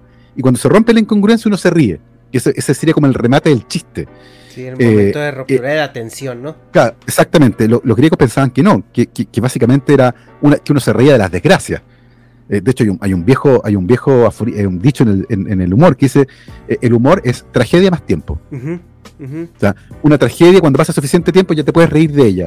Y yo diría que la- una de las primeras teorías del humor. Hoy, hoy día hay teorías que son un poco más complejas que tienen que ver con esta, con esta suerte de incongruencia que se produce en el relato y cuando se rompe esa incongruencia, cuando finalmente se revela el chiste, eso es lo que, esa, esa liberación de tensión, esa es la que produce el humor, eh, entendido como esta carcajada que además nos permite comunicarnos. Eh, Y de hecho, mucha gente se ríe sin entender el chiste, porque todos están riendo. Y sencillamente te ríes porque todo el mundo se rió y tú no quieres ser distinto, quieres pertenecer a ese grupo. Entonces finalmente se convierte también en una herramienta que permite generar eh, grupos más cohesionados. Sí. No sé, yo tengo una teoría que la primera risa se esbozó allá en- en la época de los cazadores cuando pensaron que, que el mamut se había comido a Trucutru y de repente Trucutru se levantó de la pila de, de, de- Claro. de- de popó Ah. del mamut Claro. y todos empecé, no sé, o sea, porque es un, es un sentimiento muy visceral, ¿no? O sea, te sale de Sí, la claro. boca del estómago la carcajada, Sí, claro. ¿no? Y por eso las carcajadas falsas son fáciles de reconocer también. Ajá. Claro. Probablemente fue así la primera carcajada. Eh, pensar que se había muerto este sujeto y sale, ¿cierto? De ahí eso produce, se libera esa tensión y eso produce risa. Sí, siempre va a ser muy interesante la conexión fisiológica a la reacción a emociones, ¿no? Pero es, Sí, claro. es, es muy extraño eh, ver cómo generalmente nosotros reaccionamos de la misma manera como especie, ¿no? A, Sí. a- a- a- a algo gracioso dependiendo del humor, dependiendo de la risa. Siempre la risa es igual, la carcajada es igual, llorar es igual. Es, es algo muy raro, pero ya, ya esperaremos un libro, ¿no? De, de Gabo Tuitero que, que lo explique. Esperemos, esperemos. Pues Gabo, eh, te agradezco mucho tu, tu tiempo. Este, No, encantado. eh, eh, sé que tienes Un una agenda muy apretada y, y- te- y de verdad eh, siempre no eh, es, es un placer hablar contigo. Algo no sé que quieras No, anunciar o que quieras platicar o que quieras no sé No, si vas o sea, a salir de Chile en, en- en Sí, gira o de- de algo, hecho. tu libro. Voy primero a agradecer la conversación, como siempre, tremendamente entretenida. Y voy a ir a México. Voy a ir a, a Guadalajara, a la Feria Internacional del Libro de Guadalajara, que es la Feria Internacional del Libro más importante de América en, en- en castellano. Y voy a estar allá em, a fines de noviembre y principios de diciembre. Tengo varias actividades programadas. Así que será un placer estar por primera vez en tierras mexicanas compartiendo con el público de Guadalajara. Es un viaje muy anhelado porque me habían invitado antes y por pandemia no pude ir. Se canceló los eventos presenciales. Pero ahora cuando volvió la presencialidad se acordaron de mí, así que me volvieron a invitar. Así que estaré encantado de estar en Guadalajara entre el 30 de noviembre y el 5 de diciembre en la Feria Internacional del Libro, que me tiene muy, muy ilusionado porque es un evento al que le tengo muchísimas ganas hace mucho tiempo. Así que muy pronto estaré por México, en Guadalajara. ¿Tu primera vez en México? Mi primera vez en México. Me imagino que vas a tener guías excepcionales. Pero si no, Sí, va a haber- te voy a contactar con alguien para que te lleve a comer. Eso, Te eso es lo lleve- que, fíjate que mi- en mi agenda está uno, ciencia, dos, comida. Es, es que tienes que ir, o sea, yo siendo mexicano, cada vez que regreso a mi México es, ok, comer y ver gente y cruzo una con la otra, ¿eh? Tengo que ver a este número de personas, tengo que comer en este número de lugares, haces tu, tu cruce ahí en donde, Ya, los ves. Te vamos, te vamos a hablar entonces.